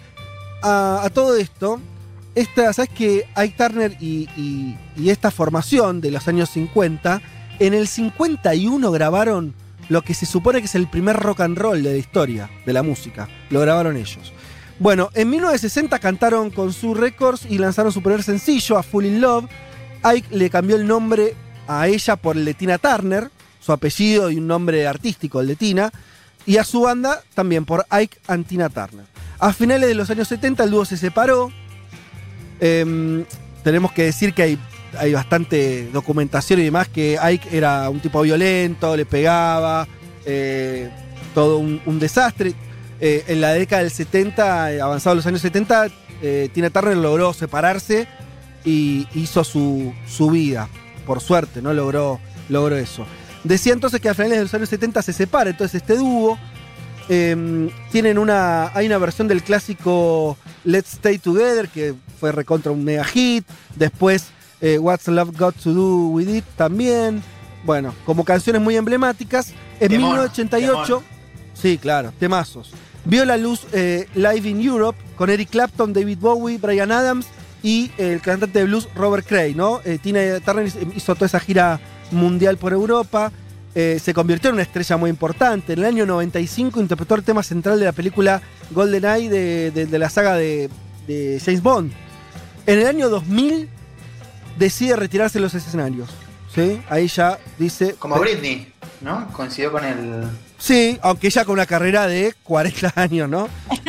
El dato que se tira Juan me encantó. Porque eh, Tina Turner todo la, todo la tenemos como icónica de los años 80, ¿no? Esa Tina ya más, este, bueno, solista, grande, pero tiene una carrera musical de los años 60 impresionante.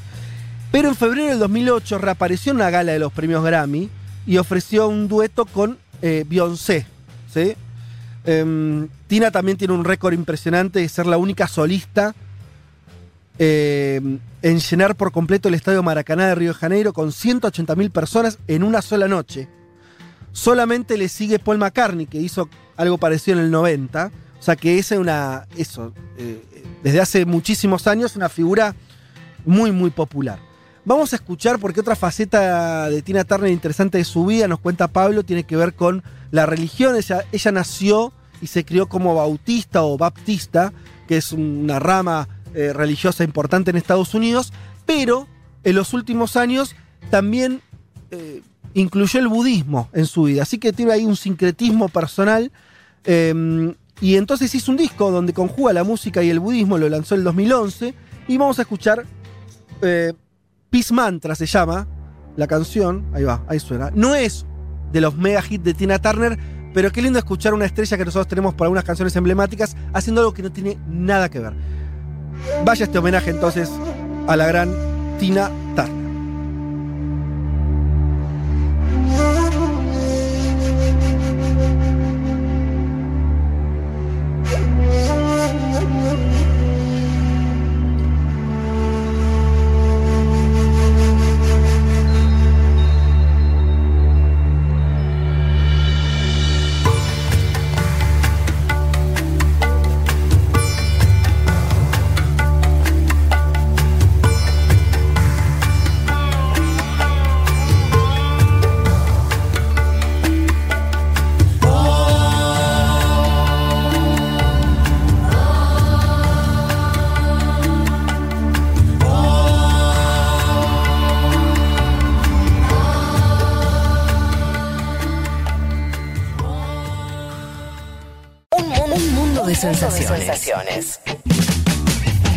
Vázquez, Carg, Martínez, Elman.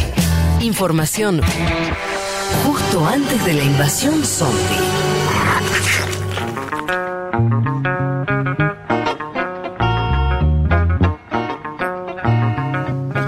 metámonos unos minutos más con lo que siguió ocurriendo en Estados Unidos. No sé, amigos, por dónde quieren meterle. Yo le digo mi duda, no mi duda, o una de las tantas dudas que tengo, una de las tantas, es cuánto que. Supongamos, hagamos un ejercicio que por estas horas puede ser muy razonable, que es Trump ya fue, mal, bien, se va se va arrastrado, se va por sí solo, se va dando un discurso más o menos coherente, se va a las puteadas, no importa, supongamos que se va. ¿Cuánto queda para ustedes de trampismo en la política de Estados Unidos? Mucho, poco, nada. Todos dicen yo, si yo lo, eh, yo al final no lo conocí, viste como pasa con los perdedores, que de pronto no era amigo de nadie, o muy por el contrario va a seguir siendo un líder importante. Depende de él, me parece, ¿no? A ver, eh, tiro un primer eh, análisis Tire, breve, tire. acotado. Me parece que depende de él, de sus inquietudes, de lo que quiera hacer. Hasta ahora fue muy desordenado esto que vino haciendo en la semana. Yo evalué que era positiva su estrategia el día martes y un poquito del día miércoles. Me parece que después se le termina soltando la cadena. Evidentemente es una estrategia de desconocer la elección, dirigida a una base consolidada, que igualmente es una base consolidada que hay que ver si es de Donald Trump, esto a futuro, por eso digo, depende de él y cómo quiere seguir en política. Hay algunos que dicen que va a haber trumpismo sin Trump, yo no lo sé eso, deja una base consolidada de 69 millones de votos, algo impresionante, lo decíamos antes, sube el número y el caudal de lo que fuera la elección de cuatro años antes, pero el dato es que no gana. Y cuando no ganas en política, y sobre todo en los Estados Unidos de América, a los candidatos que van a intentar un segundo mandato y no ganan, en general se empiezan a extinguir políticamente. Me parece que hay que tomar ese antecedente también, más allá de la fortaleza que puede ser evidente que tenga Trump en base a la votación, hay antecedentes de personajes que se extinguen. El, más emblemático es Bush padre, ¿no? A ver, ¿alguna otra opinión al respecto? Sí, o sea, yo coincido en lo que dice Juan. eh, también es cierto que, los presidentes o los expresidentes se retiran también por voluntad propia. O sea, hay que ver cuál es la voluntad de Trump, ¿no? ¿Qué quiere hacer? Y, me parece que, Trump presenta un liderazgo que tiene ciertas condiciones novedosas para, para la política estadounidense en historia reciente, que es que hay mucha gente que- sí, un montón de gente, por supuesto no todos los votos que saca, pero una parte que lo sigue a él como un líder casi de culto, ¿no? Entonces ahí me parece que, va a ser más, más complicado desactivar eso, ¿no? Y si a eso le sumamos cuál va a ser la voluntad de Trump, bueno, ahí vamos a ver cuál puede ser esta fuerza de Trump como líder, ¿no? Eh, digo, también está la posibilidad, un poco lo, lo comentábamos, ¿no? Que es esto de eh, la posibilidad de que Trump vuelva a presentarse en, en 2024, ¿no? O sea, Trump podría hacerlo. Y vos sabés que hay un solo antecedente de un presidente que pierde y compite. Ah, sí, hay es, uno. eh, Grover- ¿Cuál es? Sí, que es Grover Cleveland, que es 1892. Bueno, está un poco lejos. Está un poco no, lejos. pero justamente. Sí, claro. Con No más hay. razón. Sí, con sí. más razón, no hay. O sea, el dato es que casi no hay. No, es que los Entonces- presidentes, los presidentes en Estados Unidos se retiran a los ocho años o quedan como figuras. Bueno, Y, y Fede, y tampoco hay muchos casos que no haya- que hayan perdido la reelección. no, pero algunos hay. Eh, Bush padre la perdió y no volvió a presentarse. Bueno, ya era un tipo grande, ¿no? También. Bueno, Trump también, qué sé yo. Sí, en fin, eh, pero está bien lo que, lo, lo que marcas. eh, De- sí, de- después hay, hay algo también más acotado que es el Partido Republicano. ¿no? Digo, ¿Cómo va a seguir el Partido Republicano? Eh, con, digo, si va a seguir con, con este aura trumpista, que ahí ya no es hablar solo de Trump, sino de lo que representa a Trump, que quizás lo puede expresar otro líder, quizás no, pero ciertamente esta idea de, de- de cómo el Partido Republicano funcionó durante los últimos cuatro años, un partido populista Digo, el Partido Republicano, por más de que haya tenido también ciertas. digo, estamos en una elección donde incluso hay congresistas que adhieren o adherían al culto canon, que es una teoría conspirativa. Quiero decir, el Partido Republicano funcionó en los últimos cuatro años como un partido de extrema derecha. Ahí la pregunta es qué va a pasar, ¿no? Si, si va a intentar volver hacia algo más moderado de centro derecha o si va a seguir por la misma senda, ¿no? O sea, a mí me parece que hay algo para, para pensar al margen de la política en general en el Partido Republicano. pensé, yo creo, creo que. Leti, dale, sí. No, que me parece que justamente mucho se analizaba esta idea de si Trump no lo está reconociendo o está con esta postura ya de cara al 2024, ¿no? Como dejarle un poco embarrada la cancha a la asunción de Biden con la mirada ya en el 2024. A mí me parece que va a depender muchísimo de la gestión que hagan Biden y Harris, ¿no? Porque justamente este, el personaje de Trump surge en, el marco de lo que comentábamos muchas veces, ¿no? De quiénes eran sus electores, y aquel hombre blanco que vio perder su empleo o que se vio perjudicado en algunos aspectos y que Trump logró canalizar con ese discurso. Entonces me parece que en todo caso va a depender muchísimo de la gestión que haga Biden en ese sentido y si logra captar justamente ese voto que, que, apoyó a Trump en el 2016. Perfecto. Yo quiero que sigamos discutiendo con dos o tres elementos eh, para llevar un poco también de información a ver cómo, cómo lo ven. Hay uno que me parece que es el electoral. Le digo lo que yo vi, ustedes me dicen si lo vieron igual o no. Hay, había una, una idea de, eh, sobre todo incluso en algunos sectores, diría hasta progreso de izquierda en, América Latina, en Argentina en particular lo escuché, que es eh, esta idea de que bueno, al final Trump era medio un representante medio sui generis de los laburantes yanquis. ¿sí? Lo que uno ve, lo que yo vi de lo que se, se puede ver por, por cómo votó la gente en Estados Unidos ahora, se ve una división geográfica importante y cuando digo geográfica no solamente en los estados. Cuando vos entrabas a un estado que ganaban los republicanos o que ganaban los demócratas, lo que también veías es que las capitales en general era demócrata, las grandes ciudades y lo- los- las localidades más rurales abrumadoramente trampista. ¿no? Eso marcando una diferencia muy clara de quién es. eh, como que el sujeto de Trump yo no lo veo tanto como un sujeto obrero eh, de, o, asalariado de las grandes ciudades, sino un representante de sectores conservadores, sobre todo de ciudades medianas y chicas, pueblos rurales que en Estados Unidos tienen una, sobre todo tienen una gran representación electoral. Eso es lo que yo vi. Eso me, me saca la imagen del Trump eh, representando así abiertamente al trabajador, así sea el trabajador blanco. Yo no veo eso reflejado en la votación. ¿Qué decís, Elman? Tengo dos cosas. Primero que, que si uno compara performance de eh, clases bajas y altas, Trump perdió votos, digo, comparado en 2016 con, con- clases bajas y las ganó con clases altas. Ahora, yo creo que hay algo que, que rubrica ahí que es más la cuestión obrera, es la cuestión educacional. Trump, si vos comparás 2016 con 2020, ganó en todos los perfiles demográficos, mejoró su performance en todos los perfiles demográficos, salvo el electorado blanco. O sea, mejoró con latinos, mejoró con, con- con mujeres, mejoró con afroamericanos, mejoró con eh, Sí. nativos americanos. O sea, lo que parece ciertamente algo contraintuitivo, ¿no? Digo, mejoró con Menos las apoyo de la gente mayor de edad. Claro. Y, y- y los jóvenes, eh, eh, si uno mira, sí, los jóvenes casi igual, o sea, mantuvo el mismo apoyo. Eh, pero claro, si vos te, te pones a mirar, lo que pasó es que mejora porque mejora con los afroamericanos de menos estudios, con las mujeres menos estudios, con los latinos menos estudios. O sea, hay una brecha educacional que es cuanto más nivel de estudios, más propenso a votar por el Partido Demócrata y viceversa, cuanto menos eh, eh, nivel de estudios, más propenso a votar por el Partido Republicano, que se está confirmando. Entonces me parece que ahí es, es esa brecha la que hay que empezar a ver. No, Digo, sí, pero pasa que la yo ¿por qué te insisto con la otra?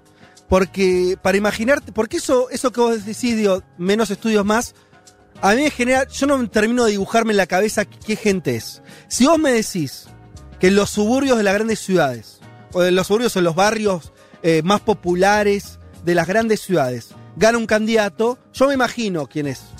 O sea, yo me imagino un poco la cabeza de esa persona, así como me puedo imaginar lo que es eh, un, eh, un pueblo de Medio Oeste donde viven, no sé, 60.000 personas, ¿sí? Y que es mega conservador, que eh, eh, mira al mundo como si eh, no estuviera muy alejado. Me lo puedo configurar más. Quiero decir, ese corte lo entiendo un poco más, más que el educativo a nivel general. Quiero, yo insisto con lo de con lo de las grandes ciudades y, lo, y, y los territorios y las medianas o chicas o pueblos, porque me parece que esas cabezas son bien distintas, ¿no es cierto? Quiero decir, ahí el corte es muy abrupto.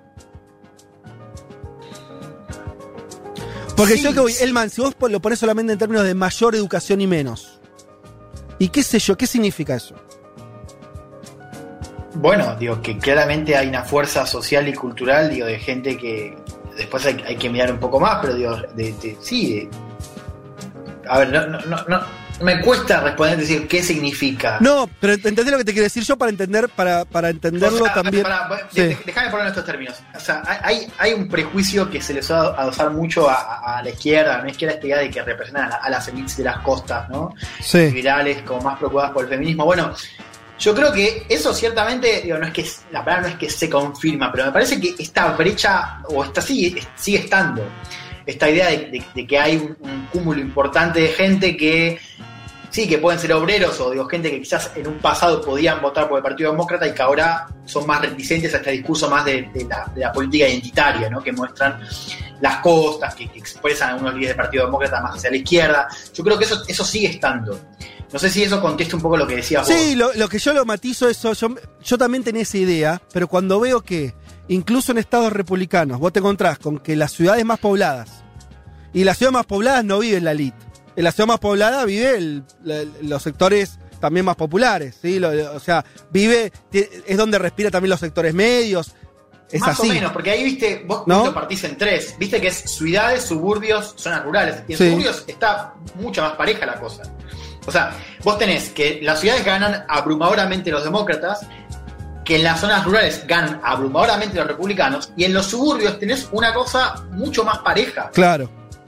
Donde no sé si, si- no sé, quizás estoy equivocado, digo, también, o sea, puede ser que, los- que los datos que haya visto, digo, ahí todavía hay, hay- hay- hay que esperar, me parece, para tener un panorama un poco más, más acabado, pero yo veo una cosa mucho más pareja, yo no veo una, una gran tendencia donde, donde decís, bueno, los demócratas ganaron en los suburbios populares de una manera también No, no, yo, lo no- veo. yo no- lo que no yo digo lo contrario, que es decir, me- me- se me va la imagen de Trump representando a los sectores. Si querés, sacar, la- sacar el, el rango educacional por, por, por- por ingreso.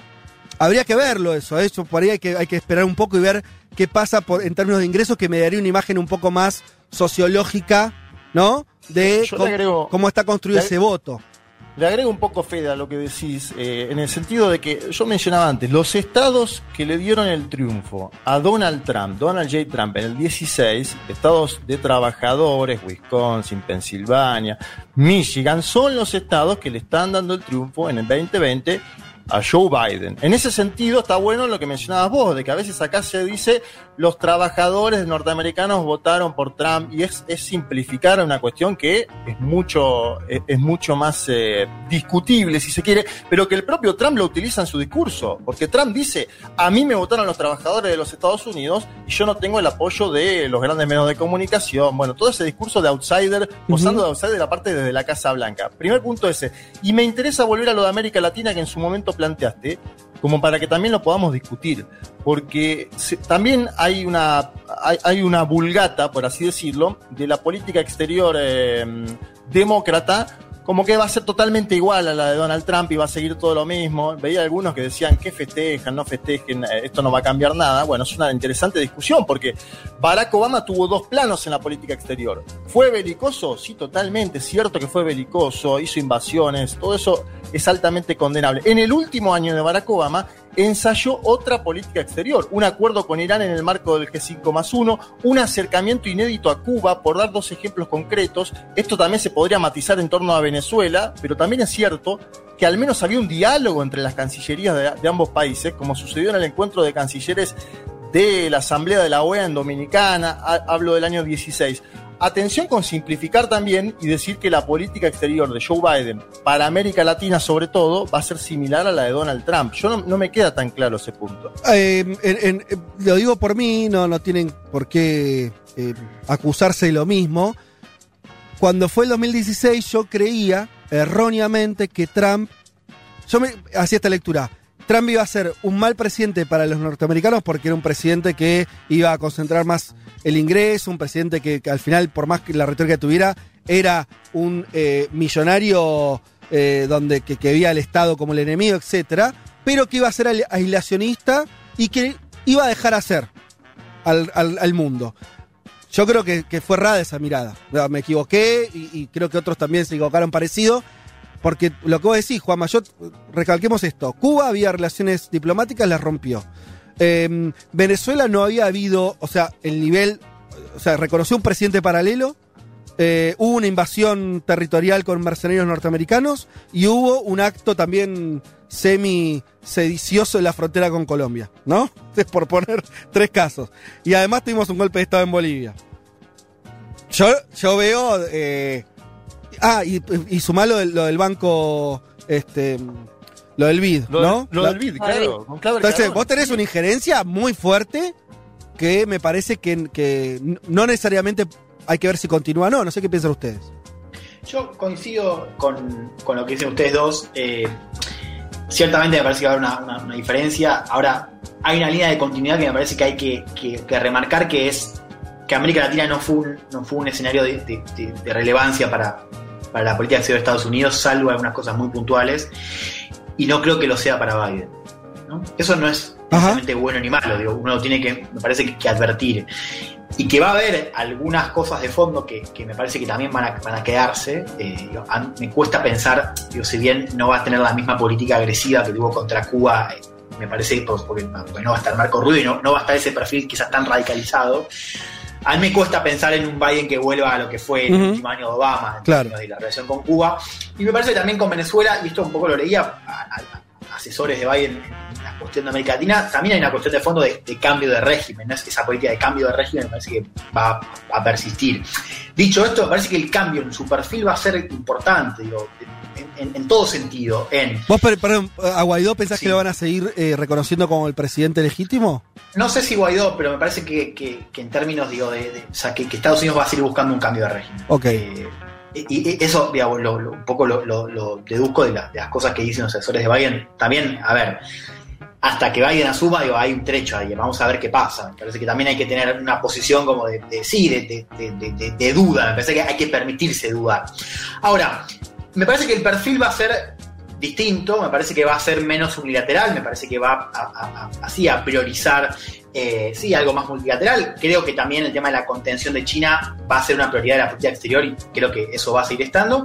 Y también va a incorporar nuevos temas a la agenda, digo, eso de, de- no sé, el cambio climático, por ejemplo. Me parece que eso va a condicionar la relación con Brasil también, ¿no? de, de- de los temas que se incorporan a la agenda. Yo creo que ahí va a haber un viraje también muy fuerte. Che, Bra- Brasil, Brasil, hablemos eso un segundo. Brasil, Bolsonaro. Eh, pocos presidentes y entornos presidenciales tan trampistas como el de Bolsonaro, ¿no es cierto? En eso, en eso estamos de acuerdo.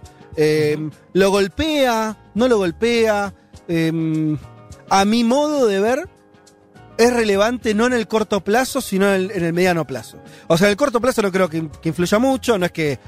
eh, pero me parece que se le va una ficha de legitimidad al bolsonarismo importante. No sé si ustedes co- coinciden. Leti, ahí. No, Leti estaba Me en otra. parece que con Bolsonaro, Ah. particularmente un poco lo que contaba Juan recién, que eh, ya desde el entorno de Biden dijeron que una de las primeras cosas que van a hacer es eh, dejar ese aislacionismo, si se quiere, de Trump yéndose de la OMS, yéndose del Acuerdo de París, bueno, entre otros organismos internacionales. Y en este tema, el Acuerdo de París, el cambio climático, me parece que va a ser una de las prioridades. Me Ajá. parece que ahí puede llegar a generar mucho conflicto con Amazonas en Brasil, digo. Justamente el alineamiento de Bolsonaro con, con Trump generaba eso, ¿no? Que no se cuestionen muchas de las medidas que estaba eh, llevando adelante Bolsonaro. Me parece que esa, esa situación puede llegar a cambiar. Hay que recordar, no sé si ustedes chicos lo vieron, pero Bolsonaro hasta ahora no los ha felicitado a Biden, ¿no? No, No, no, lo es- felicitó, pero, pero se despegó de Donald Trump, dijo que no era el personaje más importante de este planeta. Con lo, lo cual indica. Y que tampoco igual. Porque, el- porque el más importante era Dios. Pero pará, pará, me parece que es importante esa declaración, ¿eh? No, a ver, Sí, a, totalmente. a Donald Trump le soltó la mano. En una semana Fox News, Almagro dijo que la elección eh, de los, los veedores eh, habían garantizado la integridad de las elecciones. Almagro, Luis Almagro. Y eh, Jair Mesías Bolsonaro. Y con lo que dice Fede, está bueno pensarlo de Bolsonaro porque son, son trampistas puros y duros, son fanáticos de Donald Trump. El hijo Eduardo Bolsonaro le puso Georgia a la hija porque era un bastión No, de no, no. Donald Trump. No, no, no, en Sí, serio, me estás jodiendo. No. Para decirlo de vuelta. eh, una, la hija. El año pasado, Sí. eh, Eduardo Bolsonaro, diputado, una de las cabezas que más piensa la política exterior del gobierno de Jair Mesías Bolsonaro, le puso a su hija Georgia porque era un bastión del GOP. Voy a decirlo así, claro, concreto, y ahora en Georgia ¿Y ahora? eh, está ganando Joe Biden, con lo cual por ahí le tiene que cambiar el nombre. No ayude más, Eduardo.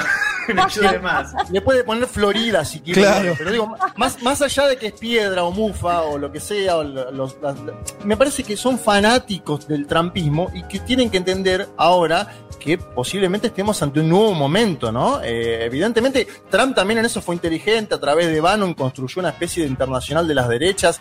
Yo no sé si sigue, se sigue vinculando con Steve Bannon o no, pero me parece que entra en jaque todo ese movimiento a nivel internacional. Que ya venía medio pinchado, Juanma, en los últimos tiempos, ¿no? Habíamos visto Sí, signos de que se había pinchado. ¿Por qué? Porque era como la marcha sobre Roma, ¿viste? Era el fascismo. O sea, cuando. Si no sucede la marcha sobre Roma, o sea, si no ganás en todos lados, si no sos una máquina, ¿y qué sos? ¿No? Porque que estos movimientos pierdan el eh, se les pierda el miedo, como que les queda poco después. Pasó en Europa, que vimos resultados electorales que no. ¿Se acuerdan? Empezamos a ver ya desde hace un año para atrás, diría. eh, eh, resultado donde la ultraderecha existe, si hace 10 años no existía, hoy existe, pero que no se están eh, comiendo a los chicos crudos, ¿no? Como, como eso es, eh, le- les va bien, le va mal, son, son general minoritarios, ¿no? Tanto en España, en Alemania, etcétera. Eh, no sé. En Italia salieron del gobierno, en Italia Claro. salieron del gobierno. Digo, Exacto. hay que analizar. Y, y Salvini hizo ca- casi que hizo campaña, estaba con el barbijo que decía Trump 2020. Hay todo un Abascal en, en España, Abascal y Vox en, en- en- en España. Hay todo un movimiento internacional que me parece que puede Queda estar un poco en jaque huérfano. a partir de esta elección. Sí. Sí, sí. eh, yo creo que, que siempre el, el rol de, de Bannon, va, mi, mi impresión es que siempre estuvo un poco sobredimensionado, pero, pero, pero estoy muy de acuerdo con lo que decía Juan recién, ¿no? De, de- de un poco lo también decíamos al principio, ¿no? Eh, esto de el solo hecho de que Trump sea presidente me parece que, empoderó a las, a las derechas en todo el mundo, les dio un discurso, les dio, sí, marcos interpretativos, les dio también un punto de referencia, algo también del orden del culto, ¿no? O sea, para Bolsonaro esta idea de, de tener acceso a la Casa Blanca para su base, para su núcleo duro, era un activo fundamental que ahora se le va. ¿no? Y me parece que eso también hace que, que incluso la atención que tenía Trump, lógicamente, digo, Trump era un polo de atención global, ¿no? O sea, todo estaba puesto en Trump. Ahora me parece que cuando Trump se vaya, me parece que ese foco a líderes como Bolsonaro me parece que les va a empezar a caer más fuerte. ¿no? Y si a eso le sumás el hecho de que muy posiblemente Biden intente, por ejemplo, en Amazonas, como ha dicho, tejer algo más, digo, un acercamiento. Vos tenías con, con Bolsonaro, la pelea fue con Europa, Trump, y lo Claro. protegía. Ahora, ¿qué pasa si Estados Unidos y Europa generan un frente para presionar y condicionar a Bolsonaro en Amazonas? Es ¿Eso es puede cambiar? Creo que eso va a pasar, ¿o no? Digo, en su momento Macron estuvo un poco solo por ahí, ¿no? ¿Se acuerdan de toda esa tensión, ese, eh, sí, tensión que se dio entre Macron y Bolsonaro justamente por el Amazonas y el manejo del Amazonas de parte de Bolsonaro? Me parece que ahora Biden sí va a salir a apoyar eso. De hecho, me hicieron acordar ayer un mensaje que también me dio mucha gracia, no sé si lo vieron, de Boris Johnson, eh, que Ah, ¿qué sabemos que tenía muy mucho afinamiento, mucho sí, era afín a, Sí. a Trump y lo primero que salió a decir fue felicitar a Harris y a Biden diciendo que esperaba que traten entre sus, sus prioridades eh, el cambio climático. Digo, que me, que me dio muchísima Mirá gracia Johnson. porque justamente era uno de los grandes Sí. cuestionamientos que se le, se le hacía a Trump por haberse retirado del Acuerdo de París y lo primero que salió a decir Boris Johnson sin necesidad además de argumentar cuáles eran los temas que esperaba tratar con lo que consideró su principal aliado en relación a, a Estados Unidos, diciendo bueno que, que uno de los principales temas a tratar con el gobierno de Biden tenía que ver con el cambio climático. Che, eh, bueno, hay muchísimos mensajes. Quisiera leer alguno que otro. Eh, mm, mm, mm, ¿Qué chances hay de que un hijo de Trump herede el trampismo? Dice Bárbara Caletti, por lo que dijeron dos veces. Lo pensé por lo que dijeron dos veces de que Bush padre no religió. Bueno, eh, dice, ya sé que son medio desastres, pero bueno, eh, dice, como que, como, como inaugura una familia. Bueno, qué sé yo, ojo. Eh, sí, toda la familia está haciendo política. Metió a toda la familia a Casa Blanca. La, eh, lo contamos cuando fue la convención republicana, el lugar que tuvieron los Trump en la convención también fue relevante. Así que hay que ver. El problema es que perdés, ¿no? Es cuando, cuando perdés. ¿Qué, va, eh, ¿Qué van a hacer? Los republicanos lo van a seguir, este, le, siguen abriendo la puerta a Ivanka, eh, a, eh, a, A Eric. a Eric Seis eh, había, Trump. seis había. No ¿Te acordás sé. había seis en la convención. Hay que ver, es interesante igual el dato que pone el, la- el oyente, no sé, eh, porque eh, también hay dinastías familiares en los Estados Unidos de América. Sí, pero son, de- pero, pero son gobernadores. Los Bush, los dos hijos de Bush, eran gobernadores de la Florida y de Texas. No es que eran sí. hijos. O sea, ganaron Exacto. sus estados. Ningún Trump está ni cerca de eso por ahora. Por ahora no. Pero Bueno, convengamos igual cuánto te ayuda a tener el apellido del presidente, ¿no? Sí. El mismo Sí, sí, yo, yo creo que es una pregunta súper relevante. ¿no? Ya se habla de Ivanka, de, bueno, de Eric, del otro, también de Nikki Haley, que fue la, la embajadora ante la ONU. Acá hay una pregunta interesante, ¿no? Porque uno ve el liderazgo de Trump y todo el género Trump, y había algo que era propio de su figura, ¿no? Sí, claro. Incluso también un poco eh, medio en joda lo decíamos, ¿no? Como, no sé si la palabra es extrañar, ¿viste? Pero había algo también para los que siguen la, la- la política que es un discurso de él, una conferencia de prensa de él, te volvía loco. Obvio. Te volvía Decilo, loco. Juan, decilo, lo vas a A, hacer. nosotros, pero a nosotros nos dio material para abrir este programa durante cuatro años, desde que Pero- empezamos, digo, le tenemos, le tenemos que ser agradecidos en un punto. No, lo que hemos robado también con memes, digo, pero al margen de eso, incluso está detrás, digo, para salir un poco de eso. Pero hay algo que es muy propio de su figura, yo no sé cuánto de eso se rutiniza en términos de carisma, ¿no? De de carismático. Yo no sé cuánto de eso se puede pasar, y además, digo, Iván Trump yo la vi bastante firme. Después lo demás, qué sé yo, Eric, la verdad que me parece medio queso, pero digo, la conexión de, de- de las bases con Trump era, estaba muy basado en su figura, en sus habilidades de showman, ¿no? Televisivas. ¿Cuánto de eso se puede exportar? Y después hay otra cosa que tenemos que terminar de ver. A mí, yo vuelvo con, con mi idea de que lo que hay, para mí hay un quiebre, sobre todo geográfico en Estados Unidos, que es social, obviamente, pero quiere decir que está anclado de dónde viven las personas.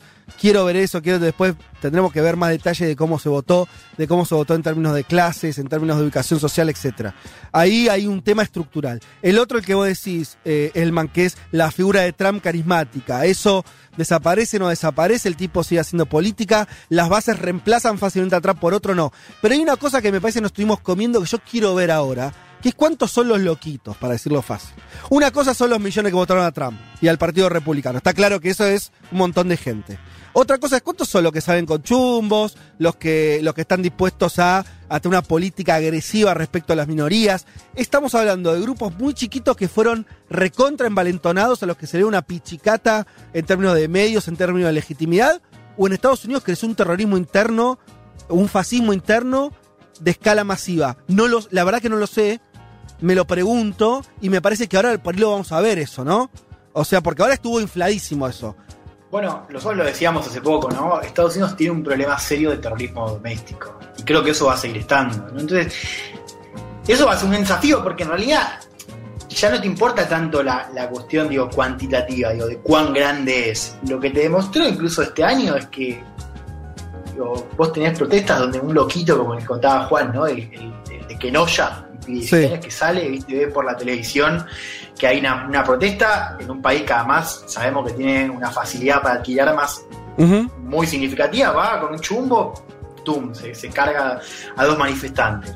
Eh, digo, acá me parece que importa más la cuestión cualitativa, digo, no importa, o sea, ya sabés que, ya sabés que, que hay un, un núcleo que no, que, que, que cree que la violencia política es, es aceptable, que está pensando en que Estados Unidos tiene que tener una segunda guerra civil y que no le importa ir, parar y empezar a dispararle gente en medio de la calle. Sí, igual Ya no- tenés eso, No, no es lo mismo que sean 50 que sean 50 mil, ¿no? Los que piensan eso, 500 mil.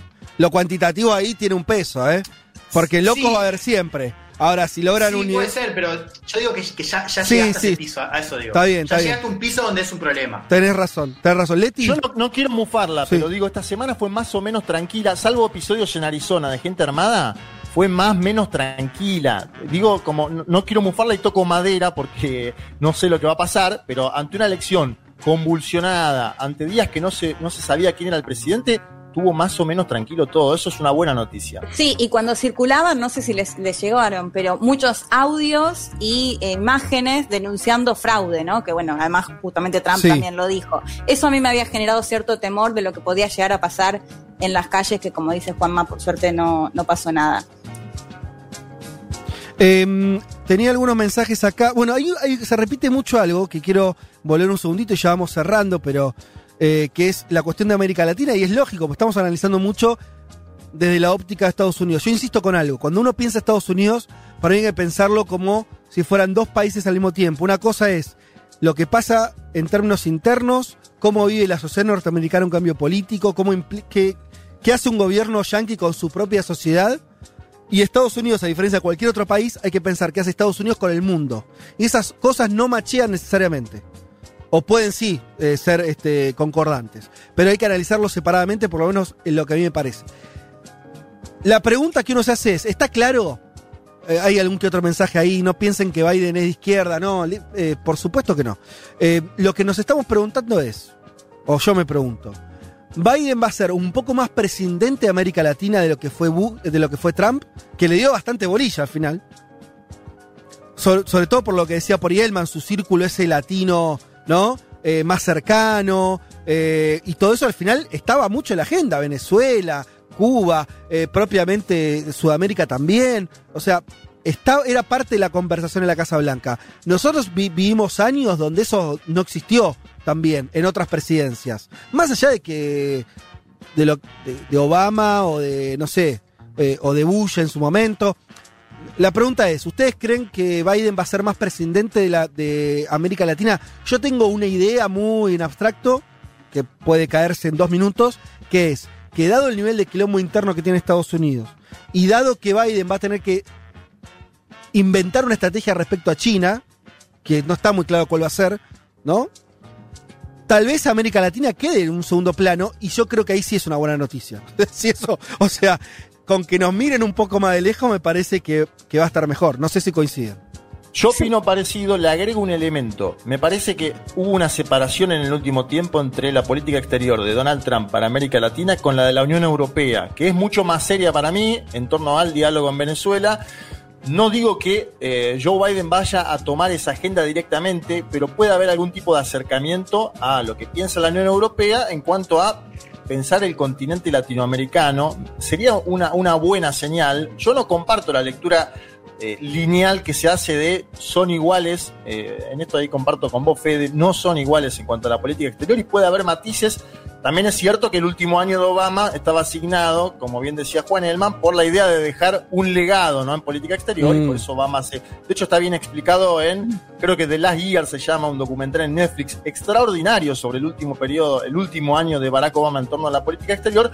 No creo que vaya a ser igual. Lo que digo es, veo más matices y está bueno eso que decimos, Fede, de que por ahí no se mire tanto al continente, porque Estados Unidos lo miró demasiado con Trump. Yo ahí yo no, no acuerdo con las miradas que decían que Trump estaba en otro, en- solo mirando China.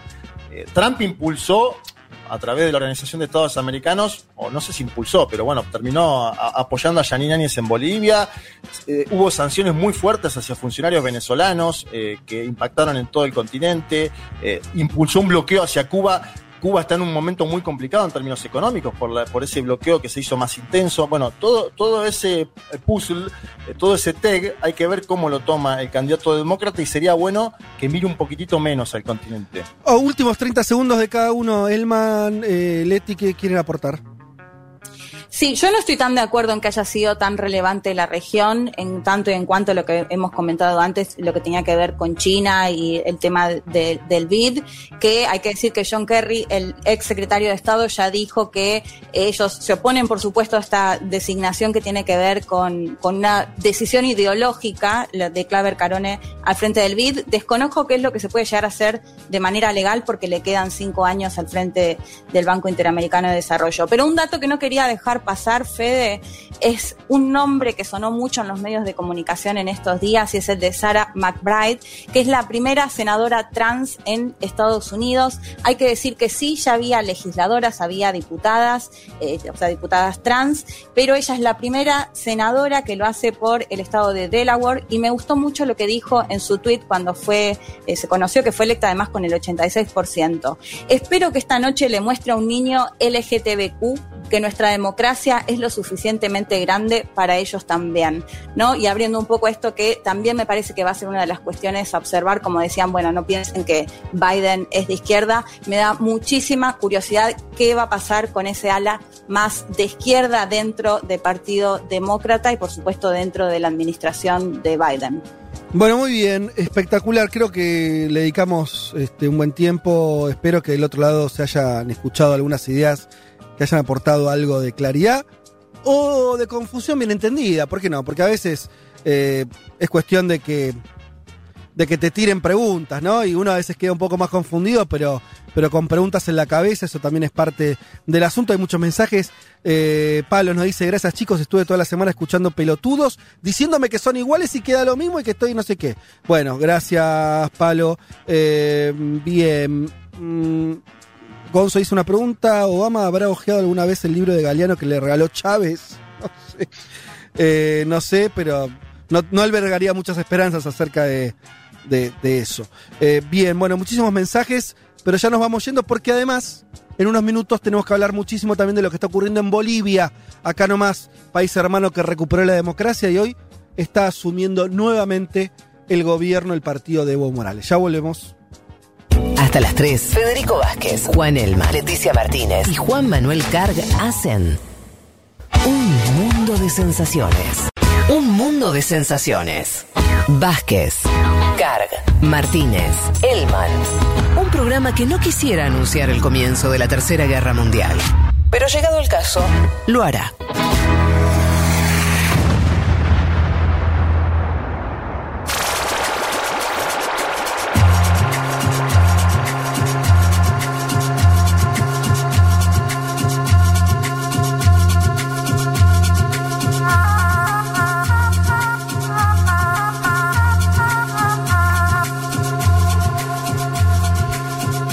Gracias Bolivia, ratifico mi compromiso de trabajar en unidad y escuchando al pueblo boliviano. Vamos a reconstruir la patria que, am- que amamos, devolveremos estabilidad y certidumbre económica social a todas y todos los bolivianos. Somos un pueblo fuerte. Miro el pasado, todo lo que vivimos y superamos, levanto mis ojos y veo que una Bolivia mejor es posible con la participación y el trabajo de todas y todos los bolivianos.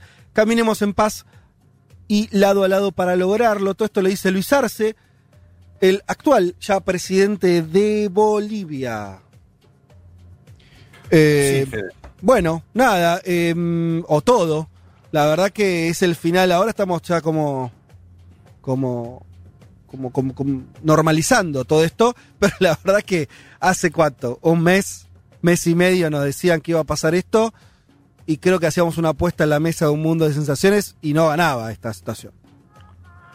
No, y fue cambiando, eh, hubo muchos factores eh, que, que- que explican lo que sucedió este año, me parece que uno de ellos es la pandemia y la, la- la crisis económica, ¿no? Tan importante y tan fuerte que sacudió a Bolivia y mm, una sucesión de candidatos que se han bajado de la elección, aún así Arce Catacora saca el 55%. Bueno, eso ya lo, lo trabajamos. A ver, en este mismo momento en el que hacemos la columna, se está llevando adelante el almuerzo oficial de parte del nuevo jefe de Estado. Eh, ya sucedió la juramentación, vos lo mencionabas.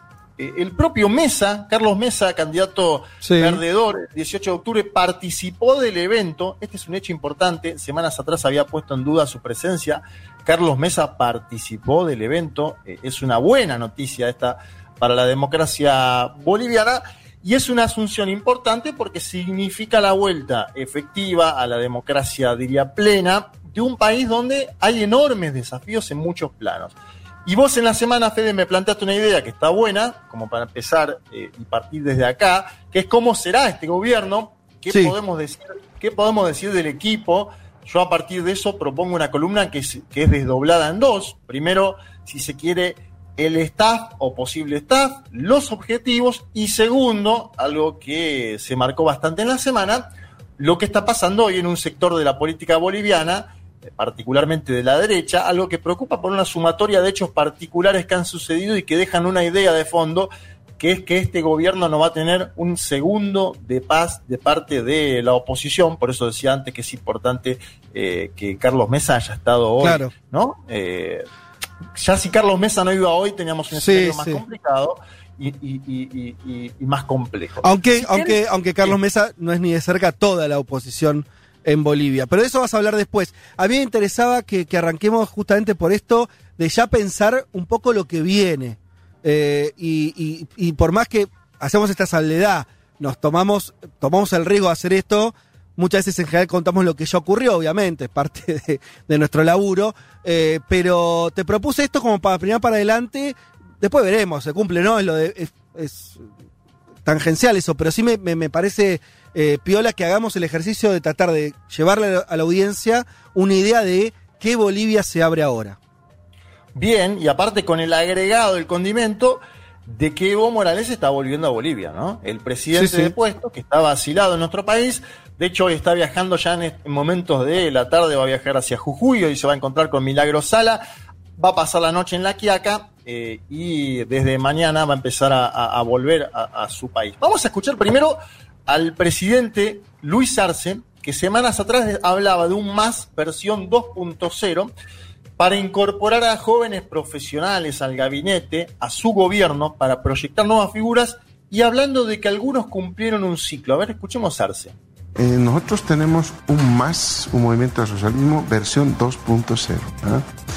Queremos incorporar a jóvenes, jóvenes profesionales, que se han destacado durante todo este tiempo para poder aportar y continuar este, este proceso de generar nuevas figuras, proyectar nuevas figuras, en fin, dar cabida a nuevos elementos que son importantes para el proceso de renovación. Hay gente, ex autoridades que están asiladas acá en la residencia de México. Entre, entre ellas se encuentra Quintana. ¿Usted lo tomaría en cuenta Quintana para el próximo gabinete? No, en términos generales lo hemos dicho ya en varias reuniones. Eh, nuestros compañeros que han aportado, que han cumplido su ciclo y han hecho un buen aporte en su momento al, gobierno del movimiento al socialismo, eh, yo creo que han cumplido justamente ese trabajo, su ciclo, y ahora necesitamos renovación. Y, y eso lo entienden perfectamente nuestros compañeros, porque hemos hablado con varios de ellos en este periodo. Ellos tienen, creo, otras funciones que cumplir, son, son gente valiosa que ha aportado. Creo que ahora, en este momento donde vamos a necesitar enfrentar nuevos desafíos, eh, tenemos que recurrir a nuevos elementos. Bien, qué, clarito, qué clarito, ¿no? No dejó lugar a duda, dijo, no, no, listo, lo que ya está, ya está. Sí, a ver, y, y me parece, Fede, que está marcando algo, un debate que se sigue dando. Eh, estas declaraciones, evidentemente, después generaron, obviamente, diversas opiniones dentro del movimiento del socialismo, porque hay gente que dice, che, eh, ¿y, y por qué no nos toman en cuenta nosotros? Mm. Bueno, algo de eso, algo de eso pasó en la Argentina, en términos de debate público, Sí. cuando fue la conformación del, del gobierno de Alberto Fernández. De hecho, solo hubo alguna continuidad en dos ministerios, el de Defensa y de Salud. Lo pensé a propósito como para analizar esto. Ojo, también creo que Arce tampoco es tonto y sabe que va a necesitar algún equilibrio, porque también la experiencia en determinado ámbito suma y demasiado. Lo que no quiere es que aparezca la idea de volvieron iguales. Mm. Me parece que no quiere que aparezca esa idea. Y después de esta entrevista, esa fue una entrevista en Gigavisión, Arce participó del ampliado del Pacto de Unidad. El Pacto de Unidad es el movimiento del socialismo y los movimientos periféricos, Ajá. es decir, es algo más grande. Ahí dijo lo siguiente, dijo, no hay gabinete hasta ahora, no sabemos quién pone los nombres. Esto lo dijo porque circulaban algunas listas Ah, Twitter sí, y sí. demás. Él decía, tenemos que armar la selección boliviana, nuestros mejores hombres y mujeres de todo el país, y marcaba los desafíos ¿no? económico, sanitario y educativo. Eh, sobre esas declaraciones yo me paro porque creo que hay dos debates en simultáneo. Primero, que es la cantidad enorme de organizaciones que conforman este denominado Pacto de Unidad, porque Arce mismo dijo que se había juntado, escuchen esta porque es monumental, eh, dijo que se había juntado con 149 organizaciones tras el Ah, bueno. Tranqui. y que todas, Fede, y que todas le habían pedido ministerios. Y él medio chavo. decía, yo no tengo Sí. el físico para eso, dijo, no tengo el físico. Claro, ¿cómo, cómo haces para... así- ah, no podés nombrar un gabinete de 149 No, personas? pero vos Bueno, estás describiendo lo que fue un poco el ejercicio de Evo durante todos esos años, ¿no? Que lejos de ser un autócrata loco que hace lo que quiere, sobre todo en Bolivia, Evo tuvo todo el tiempo que negociar y a veces con niveles de presión muy importantes por abajo, ¿no? Que le decían sacaste ministro, ponía otro y todo, y él surció todo eso, o sea, quedarse se va a tener que acomodar en esa hamaca. Es una hamaca muy complicada y esto siempre lo marca García Linera, que él decía que Evo, y que por eso lo terminaron eligiendo para el último mandato, hubo toda la discusión y demás, él decía, lo terminamos eligiendo porque el que puede hilar todo eso es Evo. Creo que la complejidad para Arce es esta que decís vos, hilar ahora que 149 organizaciones te digan, che, quiero un ministerio, y vos tenés 20 ministerios, no tenés 149. Bueno, pero además Arce dijo, los que ya fueron ministros medio que no juegan ahora, ¿no? Se da a entender Sí, eso, claramente. Ya, eso ya lo descartó. eh, ahora vamos a meternos en eso. Ah, me parece que va a haber algún tipo de proporcionalidad, Fede, entre todos los diferentes sectores. El indígena campesino por un lado, la clase media profesional por otro, las y los jóvenes. Eh, y además, ojo a un dato, que es que buena parte de los diputados y senadores que salieron de la Asamblea Legislativa Plurinacional no solo pueden ser ministros, en caso de que lo sean, sino también candidatos en las próximas elecciones. Va a haber elecciones en marzo, elecciones subnacionales, donde se van a elegir gobernadores de los nueve departamentos y 350 alcaldes. Es Ajá. decir, esos 149 organizaciones que le dijeron a Arce, Sí. dame un ministerio, Arce no le va a poder dar un ministerio a todas esas, pero algunas decir, Candidaturas. "Che, pone, pone el candidato a alcalde acá, pone el candidato a gobernador allá, en base a lo que digan también las encuestas.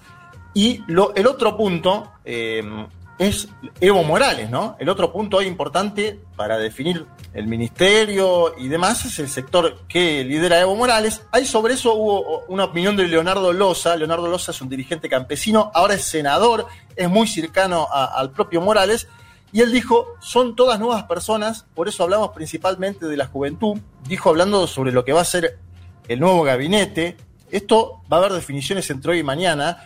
Eh, una fuente de los exfuncionarios bolivianos que estuvieron asilados en nuestro país me dijo textual, no sé si juvenil es la palabra, pero que no va a haber exministros es algo seguro. Bueno, va en concordancia con lo que decía Arce. Y también lo dijo el presidente del Senado, Andrónico, hombre de Evo, bueno, que hoy llevó adelante la, la primera parte de la juramentación de las nuevas eh, autoridades. Juanma, esto, te hago una pregunta, esto es lo mismo, este es el mismo proceso porque a mí me asombró que casi no repitió el MAS candidatos a senadores y diputados, son todos nuevos, lo cual es una locura, una locura. Es una demostración de generación de dirigentes impresionante, ¿no? Como un músculo político, decir, ¿saben qué? Todos nuevos, los candidatos a diputados y senadores son más de 100. Eh, y lo cumplió, creo que se repite un nombre o dos, creo, entre las dos cámaras, me parece. Ahora, eso, ¿tenés idea si eso es- también es una decisión de Arce, de- del grupo de Arce, o es algo mucho más estructural que tiene que ver con que los propios movimientos sociales, partidos políticos renuevan en Bolivia? No sé, me llama la atención, porque es algo que uno no, no está acostumbrado a ver tamaña renovación política en tan poco tiempo. Sí, a ver, la conformación de, la nominación para diputados y senadores también surge de parte de una negociación entre los distintos sectores del MAS. Y ahí también tuvo, yo te decía en su momento, que Evo lo quería Andrónico como candidato a la presidencia, que lo termina bajando, eh, que Evo lo quería Diego Pari, que lo termina bajando. Bueno, Andrónico Evo logró que sea el presidente del Senado. Es decir, hay una, hay una oxigenación, estamos hablando de un joven eh, 31 años, licenciado en ciencia 31 política. tiene Andrónico. Tiene 31 años y ya es eh, presidente del Senado y hoy fue quien juramentó eh, a las nuevas autoridades. Ha- hay ahí un, toda esa crítica que se le hacía a Evo diciendo que taponaba a, a- a las nuevas generaciones, Sí. evidentemente tenía algo fallido porque las nuevas organizaciones están. Pero aprovechando esto de la juventud que me planteaste, quiero llevar al segundo escenario Dale. que tiene que ver, que tiene que ver con la convulsión. Eh, vamos a ver qué, tono toma, pero una convulsión eh, durante esta semana. El, el 2 de noviembre pasado fue lunes, estábamos todos expectantes, expectantes, digo, de la proximidad de las elecciones en los Estados Unidos, que terminaron con el triunfo de Joe Biden, que ya debatimos. Y ese mismo lunes 2 de noviembre hubo en Santa Cruz y en Cochabamba cabildos de organizaciones juveniles vinculadas a la derecha, podría decir la palabra ultraderecha tranquilamente. Eh, una es la Unión Juvenil Crucenista, que convocó en ese famoso Cristo, donde se acuerdan que Luis Fernando Camacho eh, habló tanto tiempo el año pasado, bueno, y en- encabezó, diría yo, lo que derivó luego en el golpe a Evo Morales. Quiero traerles una palabra de un dirigente de esa Unión eh, Juvenil Crucenista, porque se habló directamente de desconocer la elección del pasado 18 de octubre, de intentar dejar sin efecto la posesión de Arce y de bloquear las instituciones. A ver, escuchemos un poquito. ¿Están de acuerdo en que por mandato del Cabildo, ante los indicios irregulares y evidencia del fraude electoral, se declaren nulas las elecciones celebradas el 18 de octubre del 2020? ¿Están de acuerdo en que por mandato del Cabildo se exija una auditoría para determinar responsabilidades realizada por profesionales bolivianos designados por la ciudadanía? ¿Están de acuerdo en que por mandato del Cabildo se deje sin efecto la posesión del nuevo gobierno hasta no tener los resultados de dicha auditoría? ¿Están de acuerdo en que por mandato del Cabildo, hasta obtener los resultados de la auditoría, empecemos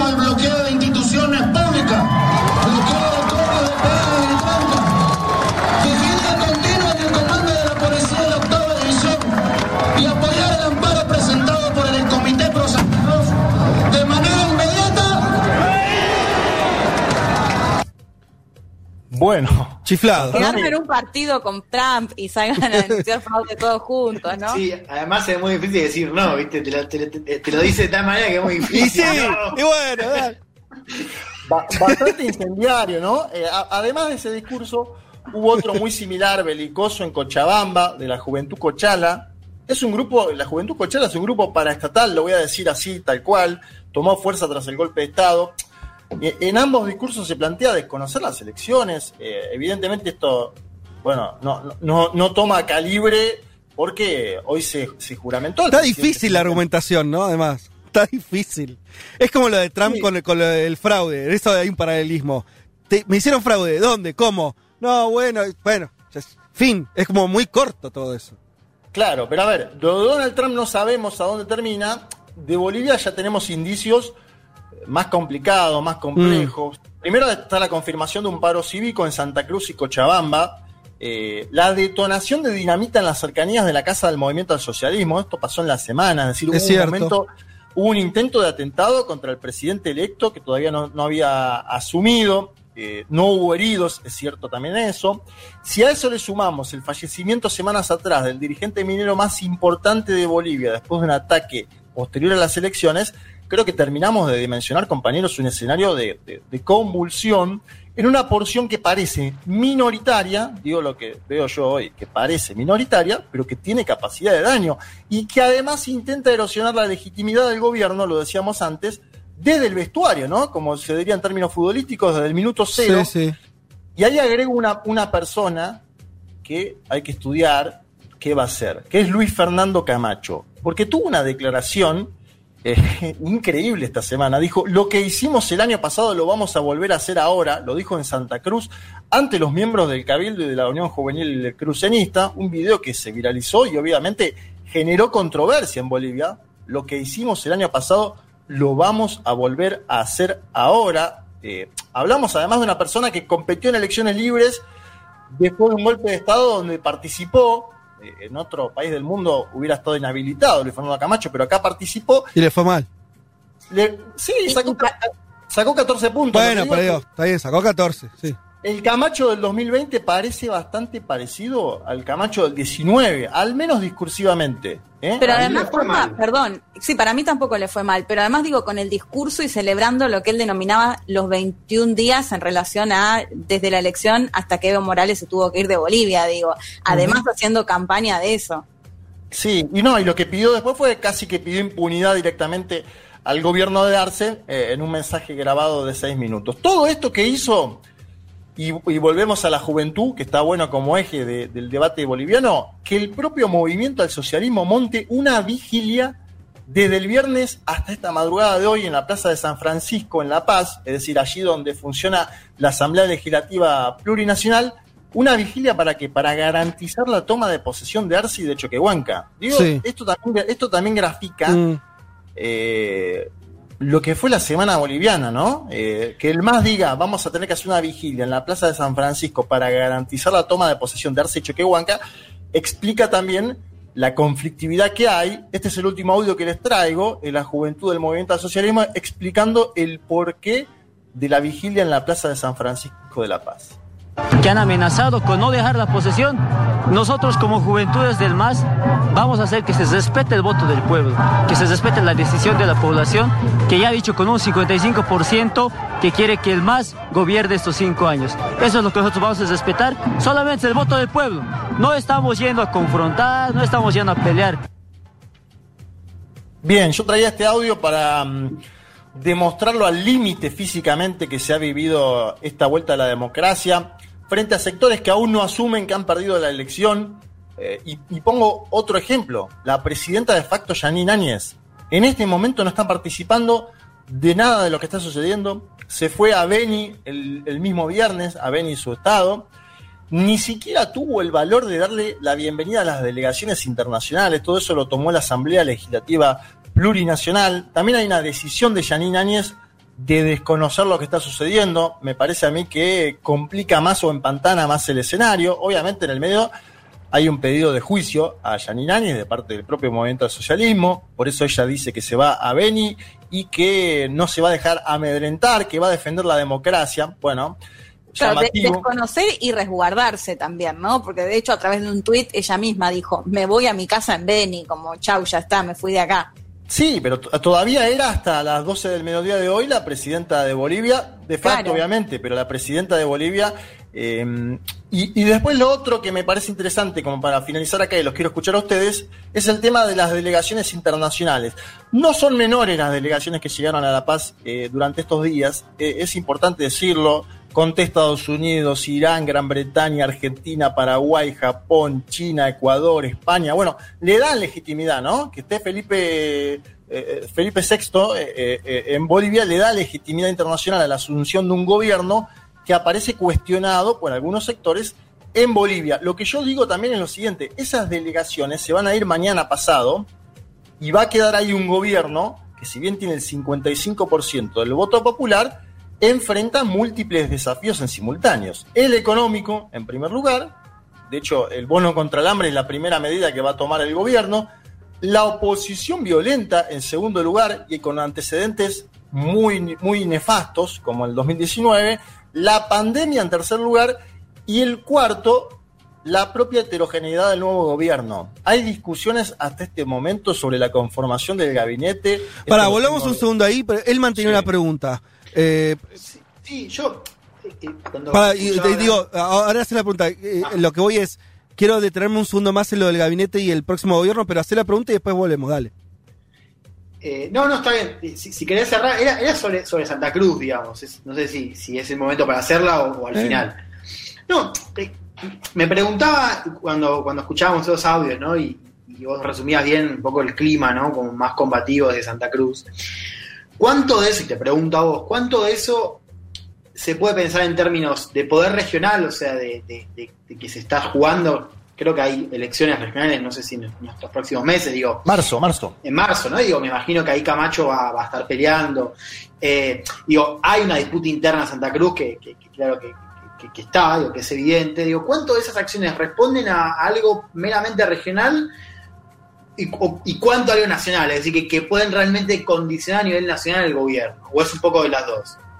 Yo creo que es de las dos y es interesante la pregunta porque si vemos el 19, eh, el año pasado, eh, Luis Fernando Camacho, eh, para mí el objetivo de él era sentarse en Santa Cruz como líder del, comité cívico, pero a su vez termina volteando un gobierno a nivel nacional, Juan. Se dan en dos sentidos y me parece bueno poner el escenario electoral que vos planteás, marzo 2021. Yo creo que Camacho va a jugar ahí nuevamente. Camacho, Camacho juega en las dos canchas, en la, de las elecciones y en la callejera, ¿no? Es como que está de los dos lados del mostrador.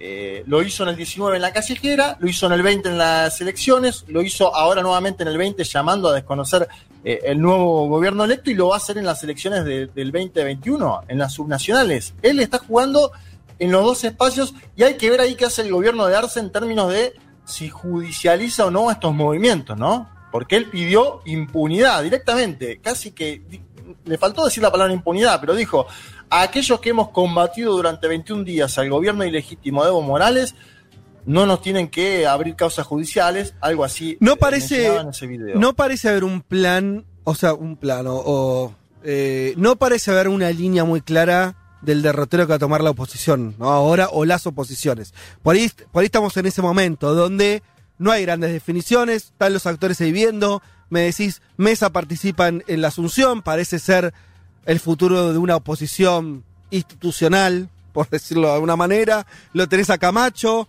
poder Sí, regional. Mesa, Mesa tuvo también discusiones federal interno, porque Mesa participa, pero su bloque de diputados y senadores Se no levantó, va. ¿no? Mesa, Mesa fue, su bloque de diputados y senadores no. Es decir, ellos están jugando también de vuelta en, en- en los dos. Ok. ¿Y qué, qué te dicen del partido de Mesa? No, él fue en carácter de, expre- de expresidente. Claro. Tiene que ir en, en ese carácter. Que puede ser una explicación válida, pero si no mandás a tus diputados y senadores, ta- tal queda el vaso medio, vacío. Es un problema. Che, y vol- volvamos, yo no, no quiero forzar porque por ahí no hay mucha información, pero alguna, ya, te- ya tenemos claro la conformación en términos de que va a haber un recambio fuerte de respecto a las figuras que había en el gobierno de Evo, de las de Arce. Va a, es- va a ser otro gabinete. Va a ser otro gabinete, va a ser mayoritariamente joven. Me dicen que hay un debate grande A ver. lo interno. Un debate, no, el debate grande a lo interno son la- las cuotas de Ah. poder históricas. Y evidentemente Evo Morales pide lugares propios. Evidentemente David Choquehuanca como vicepresidente pide lugares propios. Evidentemente Luis Arce Catacora como presidente electo y la figura eh, de- del nuevo gobierno pide lugares propios. Y te decía antes, 149 organizaciones que le piden dame No, un no. lugar en el gabinete. Digo, eso, Tremendo, eso lo sacamos porque él ya les dijo, él ya les dijo, muchacho, No, no, claro. tengo, no, no tengo ese físico, así les Che, dijo. eh, pero no, y el tema de las políticas, que sobre eso obviamente iremos viendo, a mí me parece que a Bolivia se le abre la siguiente situación. Bolivia tiene, tuvo siempre un discurso bastante, o sea, decididamente de izquierda, participó del ALBA, eh, Evo viajó a Venezuela ahora, después de irse a Argentina, o sea, señales muy fuertes en ese sentido, hay que ver cuánto queda de eso en este contexto. Pero Arce fue el artífice durante estos años de una Bolivia en términos económicos que incluso, a mí yo lo hablé con un boliviano de derecha que te decía, bueno, para la economía boliviana, ¿no? Como muy ordenada. O sea, que hasta, hasta incluso llega, llegó a tener eso- eso- esos galardones eh, cedidos por el otro lado. Entonces, vos tenés a- en Arce un tipo que económicamente fue muy, muy tranquilo. eh, incluso las críticas por izquierda al gobierno boliviano de que no era, no gastaba todo lo que podía gastar en términos sociales y se guardaba la guita para no tener problemas de inflación, que de hecho no los tuvo, ¿no? Una inflación bajísima. Eh, entonces, bueno, ¿qué va a pasar ahora? con todo eso, hacia dónde va ese gobierno en términos económicos, en términos de gasto social, eh, y, y en un contexto regional donde no hay muchos gobiernos progresistas y el gobierno de Alberto Fernández es un gobierno que en esa materia también es muy cuidadoso. No, no tenés un gobierno recontra expansivo en ese sentido. Y en una economía mundial muy golpeada. Está bueno hasta que planteas vos de Venezuela, Cuba como por un lado, Argentina y México como por otro. Es decir, Bolivia va, va- va a estar en el medio, ¿no?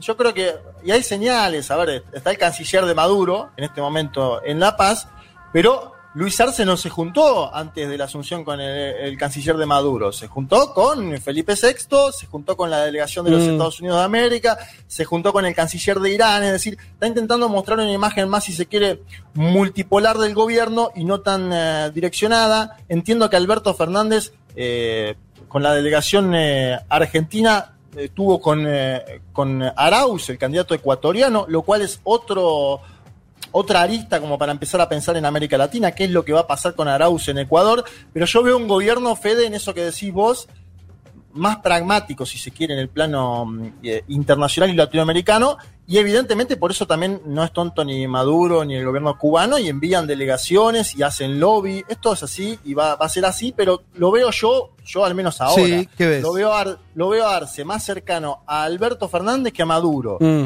hoy. Ok, y hay que ver más, eso sería como en términos de política exterior.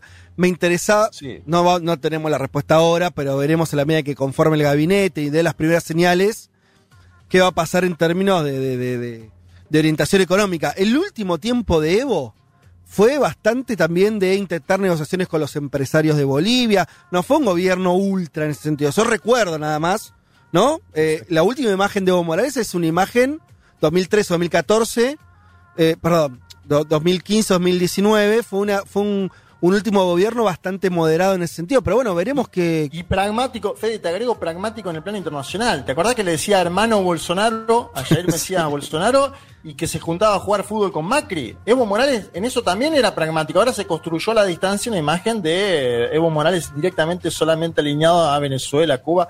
También fue pragmático en su último mandato de Evo Morales porque se estaba quedando solo. Y acá hay que ver ahora qué, qué escenario se abre con la asunción de las nuevas autoridades. Y nos señalan acá, lo digo porque dice, bueno, mensajes que van cayendo. Diputada de Bolivia dice, entrevisten a Canela Crespo, diputada por el MAS sub 30, menos de 30 sí, la años. conozco. ¿La conoces? La conozco, Canela Crespo, sí, vos, eh, de hecho la conocí en un viaje que hice a Bolivia en el año 2017. Canela Crespo es una muy buena, es una muy buena vocera del movimiento socialismo y es probable que la podamos entrevistar. Bueno, sí, seguramente ya estaremos hablando con en las próximas semanas con, con, con figuras, eh, esperemos, eh, figuras sobre todo esto, digo, si se, si se da lo que vos acabas de, de pronosticar, que es un gabinete renovado, joven, lo, eh, eh, tomando también las figuras que ya sabemos que están en el Congreso también en esa línea.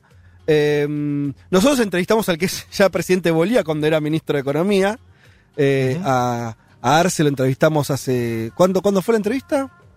Dieci- Antes de la elección del 19, dos semanas antes. Eh, en octubre. Año- año- año pasado, Septiembre, septiembre, octubre del año pasado.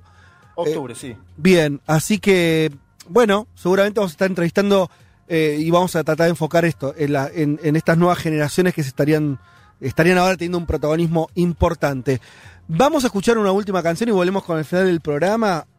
Vamos a escuchar. eh, a ver. Ah, sí, sí, claro. Marilina Bertoldi haciendo Enterrarte. Ya volvemos.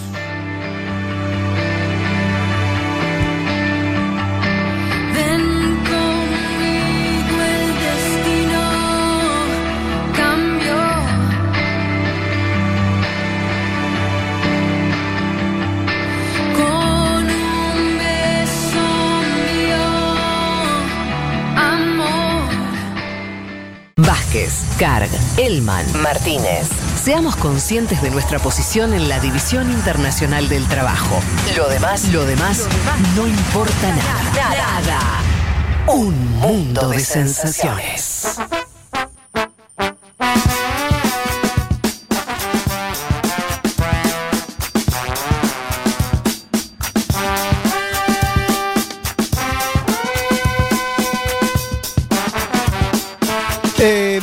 Bueno, hay unos mensajes que dicen, y la columna de Leti, no puede ser. Bueno, pero hoy, como teníamos mucho para conversar sobre Estados Unidos y, y Bolivia, queríamos darle a eso y que, bueno, como, como estuvo haciendo Leti, estuviera interviniendo en esas, eh, en esas temáticas. Eh, te aprovecho, Leti, ¿querés eh, aportar alguna cosa más? Mm, no sé si tenés ahí algún mensajito. No. Ay, la cara con la que me mira Leti ahí por, por la, por la, la cámara que por la. eh, eh, me mirás con una cara de. eh, ¿qué? Me acabas de tener una piedra de un tamaño. No, bueno. Por ahí estabas viendo Twitter justo. Te, te había puesto yo. Pasa que no me mira los mensajes. Yo te mandé un mensajito. Este, A y- ver, a ver, a ver. No, bueno, ya Se está. amotinó, se amotinó como la policía boliviana el año pasado. Se fue a tomar un mate. Che, No, eh, no, no, perdón, recién veo, no. Bueno, bueno, no pasa nada. No, les, comentaba a la audiencia que también teníamos el programa de noticias que levantamos, eh, porque bueno, hay veces que hay, realmente hay, hay semanas donde no está tan claro la noticia o el evento. En este, en este caso teníamos dos, no uno, sino dos. ¿eh? Dos cambios de gobierno, así que. Y de dos países a los cuales seguimos muchísimo, como era Bolivia y Estados Unidos, así que quisimos dedicarle. Pero les voy a contar, hay una noticia que, de esas que, que a mí me gusta contar, que. eh, Ustedes vieron que cada tanto hay un desprendimiento de un iceberg que es eh, gigante, sobre todo de, de la Antártida. Hace mucho tiempo, calentamiento global mediante también, se desprende. Bueno, se desprende uno que tiene el tamaño de Madrid.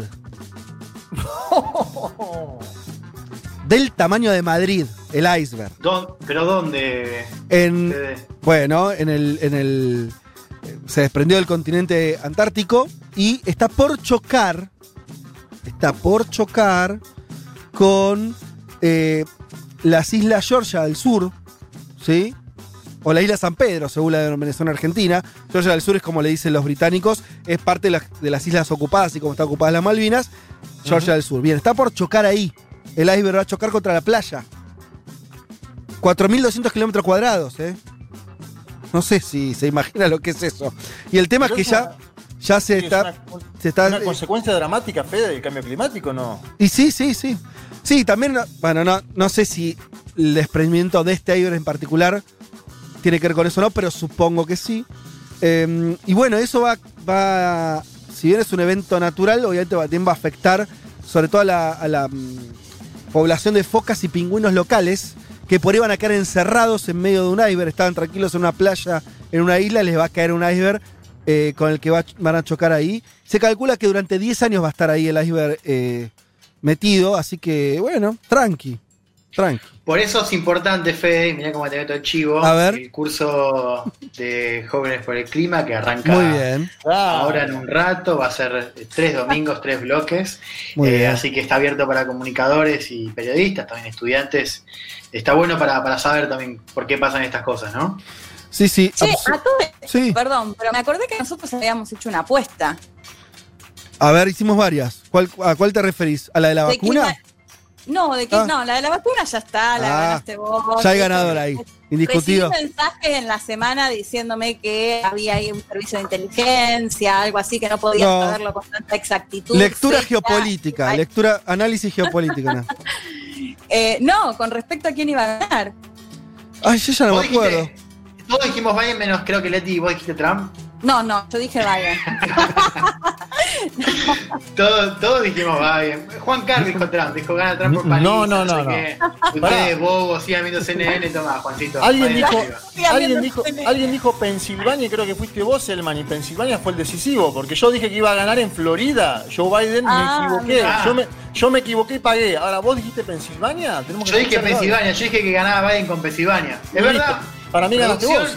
No, hay que, habría que buscar en eh, eh, producción o después buscamos nosotros para, para confirmar eso que hamos apostado. No sé si unas mollejas, algo así como. Uh, qué lindo. eh, no sé, no sé, vean, vean ustedes, yo recibo. No lo sé. No lo. Ah, pero, pero es verdad que Fede, Fede recibimos la no. vacuna rusa. Recibimos la vacuna rusa y vamos Claro. a deja. Es verdad que Fede no recibió ningún premio todavía por, por eso, por, la, por su No, no. confirmación, así que está primero Fede en la fila. Es verdad, es verdad. Eh, ah, no, pero si no se arreglan los términos antes, no, no se gana nada, ya está. Che, em, a ver, ¿qué más teníamos por acá? Bueno, hay mucha gente preguntándose sobre el proceso boliviano, ya estuvimos comentando bastante. Sobre la, se preguntan por la oposición, si reconocen o no las elecciones. Bueno, ya estuvimos hablando bastante, bastante de eso. Em, les recuerdo a todos, porque esto, evidentemente, yo lo, lo digo por los mensajes. Claro, un programa de tres horas, por ahí hay gente que engancha la última media hora, que no escuchó el principio, o viceversa. Gente que por ahí escucha, no sé, de 12 a una y media y después se va a comer y no escucha. El resto está muy bien, están en su derecho, no vamos, no les vamos a decir qué hacer. Les avisamos que pueden escuchar el programa completo en Spotify.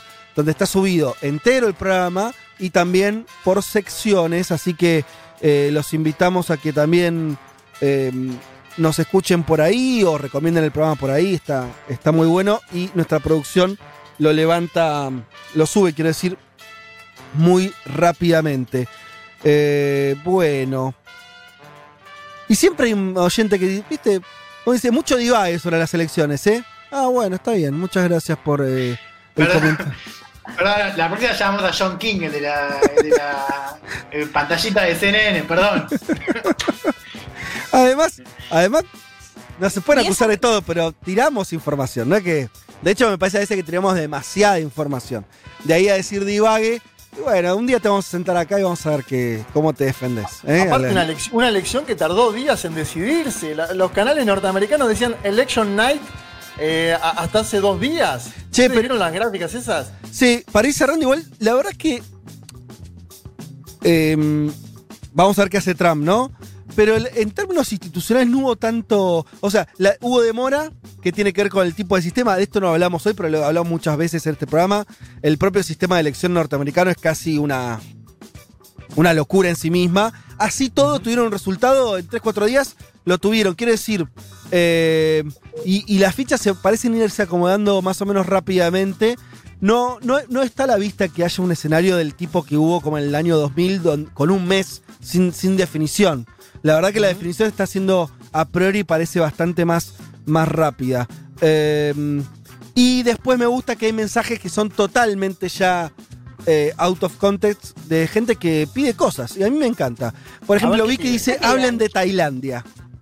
Bueno, ¿Eh? Puede Eh, estar bueno, ¿eh? Una, una columna de Leti sobre Duterte me encantaría a mí. ah, bueno, a mí también. Pero pará, eh, Duterte es, fila- es, eh, Filipina. Ay, perdón. Filipinas, sí. de, de- bueno, de Tailandia. De, También igual. Escuché está, cualquier ¿eh? cosa, escuché cualquier cosa. Después hay un mensaje que dice, yo se lo leo porque dice Juan Román miente. Yo no sé quién es Juan Román, se está hablando de, de Juan Manuel Carr, si es otra persona. Dice, Juan Román dijo que Biden ganaba con los votos de Texas. ¿Fuiste vos, Juan Román? ¿Sos vos, Juan Román? ¿Juan, Manuel? No, no, no, no. Eh, para mí dijo Pensilvania, lo tengo clarísimo. Claro. Producción, no chequeemos, abortemos. No, por la duda no. Ya está, ya está. Ya está, si lo dice Juanma, ya está. Y un oyente con buena memoria dice, el domingo pasado, dice, perdió Vázquez. El domingo pasado dijo que ganaba tranquilo Biden y que el día de la elección teníamos resultado. Es verdad. Yo Sí, dije, es verdad, verdad. yo dije que Biden iba a ganar fácil. No ganó tan fácil, aunque al final cuando terminen los, los recuentos, Biden va a ganar con una, una- una diferencia en el colegio electoral importante. Va, puede superar los 300 electores. Sí, sí, sí. O gana sea que- Nevada y Arizona, eh, Hay bueno, que y ver. Georgia se, se, se queda arriba de 300. Es una diferencia eh, bastante importante. Es verdad que yo dije que iba a estar todo resuelto ese mismo día. Bueno, no, no, no, no sucedió así. Ya, le, ya le pegaste con la vacuna, no puedes hacer tanto. Y no se Claro. puede todo. Me quedé pensando en eso del divague de las elecciones y eso que no hablamos de las elecciones en, en algunos estados para despenalizar cocaína, heroína, bueno, ni hablar de marihuana. Ahí sí podríamos divagar un poquito más aún, ¿no? En, en Segurola y Habana hablamos, Juanma, ¿te acordás? Que, Sí, con un, con un compañero de Oregon. Claro, De oro, claro. Sí, sí. estado donde se legalizó la heroína. Va, la- las drogas duras en general. Igual no sé si ya es que lo despenalizan o es, es medio como para conocer qué es lo que piensa la población, ¿no? Y en base a eso ver en qué se avanza en, en la legislatura, digamos, Ah, ok. en la legislación. Mm.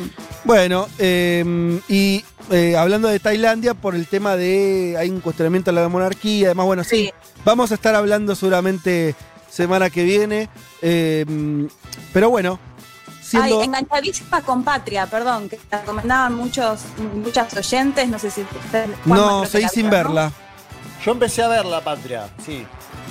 Uy. varios, varios capítulos y está, está bien, habla Sí. bastante del conflicto vasco, ¿no? Muy interesante. Sí. Aparte es muy interesante el libro que da origen a la serie. Bueno, Sí. volvemos a recomendar la serie. Yo no, no la arranqué todavía, no la vi, pero supongo que en unos días más lo voy a hacer. Bien, chicos, nos fuimos, ¿saben? Nos fuimos como ¡Se fue!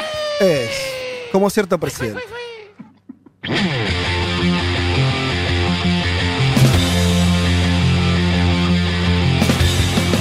Eh, señoras y señores, eh, muchas tardes y buenas gracias.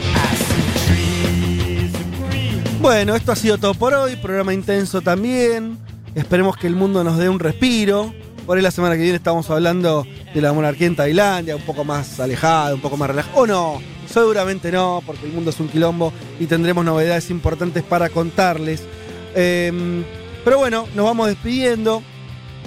Como siempre, un saludo a Lali Rombolá por la puesta en el aire de este programa, a Aldana Somoza, a Natalia Espósito por la producción y a la mesa de este programa que eh, la descosieron una vez más, como hacen todos los domingos. Y a nuestra audiencia que está del otro lado, que nos escribe mensajes, que nos quiere, que nos marca la agenda también, nos marca errores, así que un saludo enorme a la gran audiencia de Un Mundo de Sensaciones, que este año además eh, creció como nunca. Así que, nada, eso. Un saludo para todos. Que tengan buen domingo. Nos reencontramos dentro de siete días. El domingo a las 12 del mediodía. Tengan un buen fin de semana. Adiós.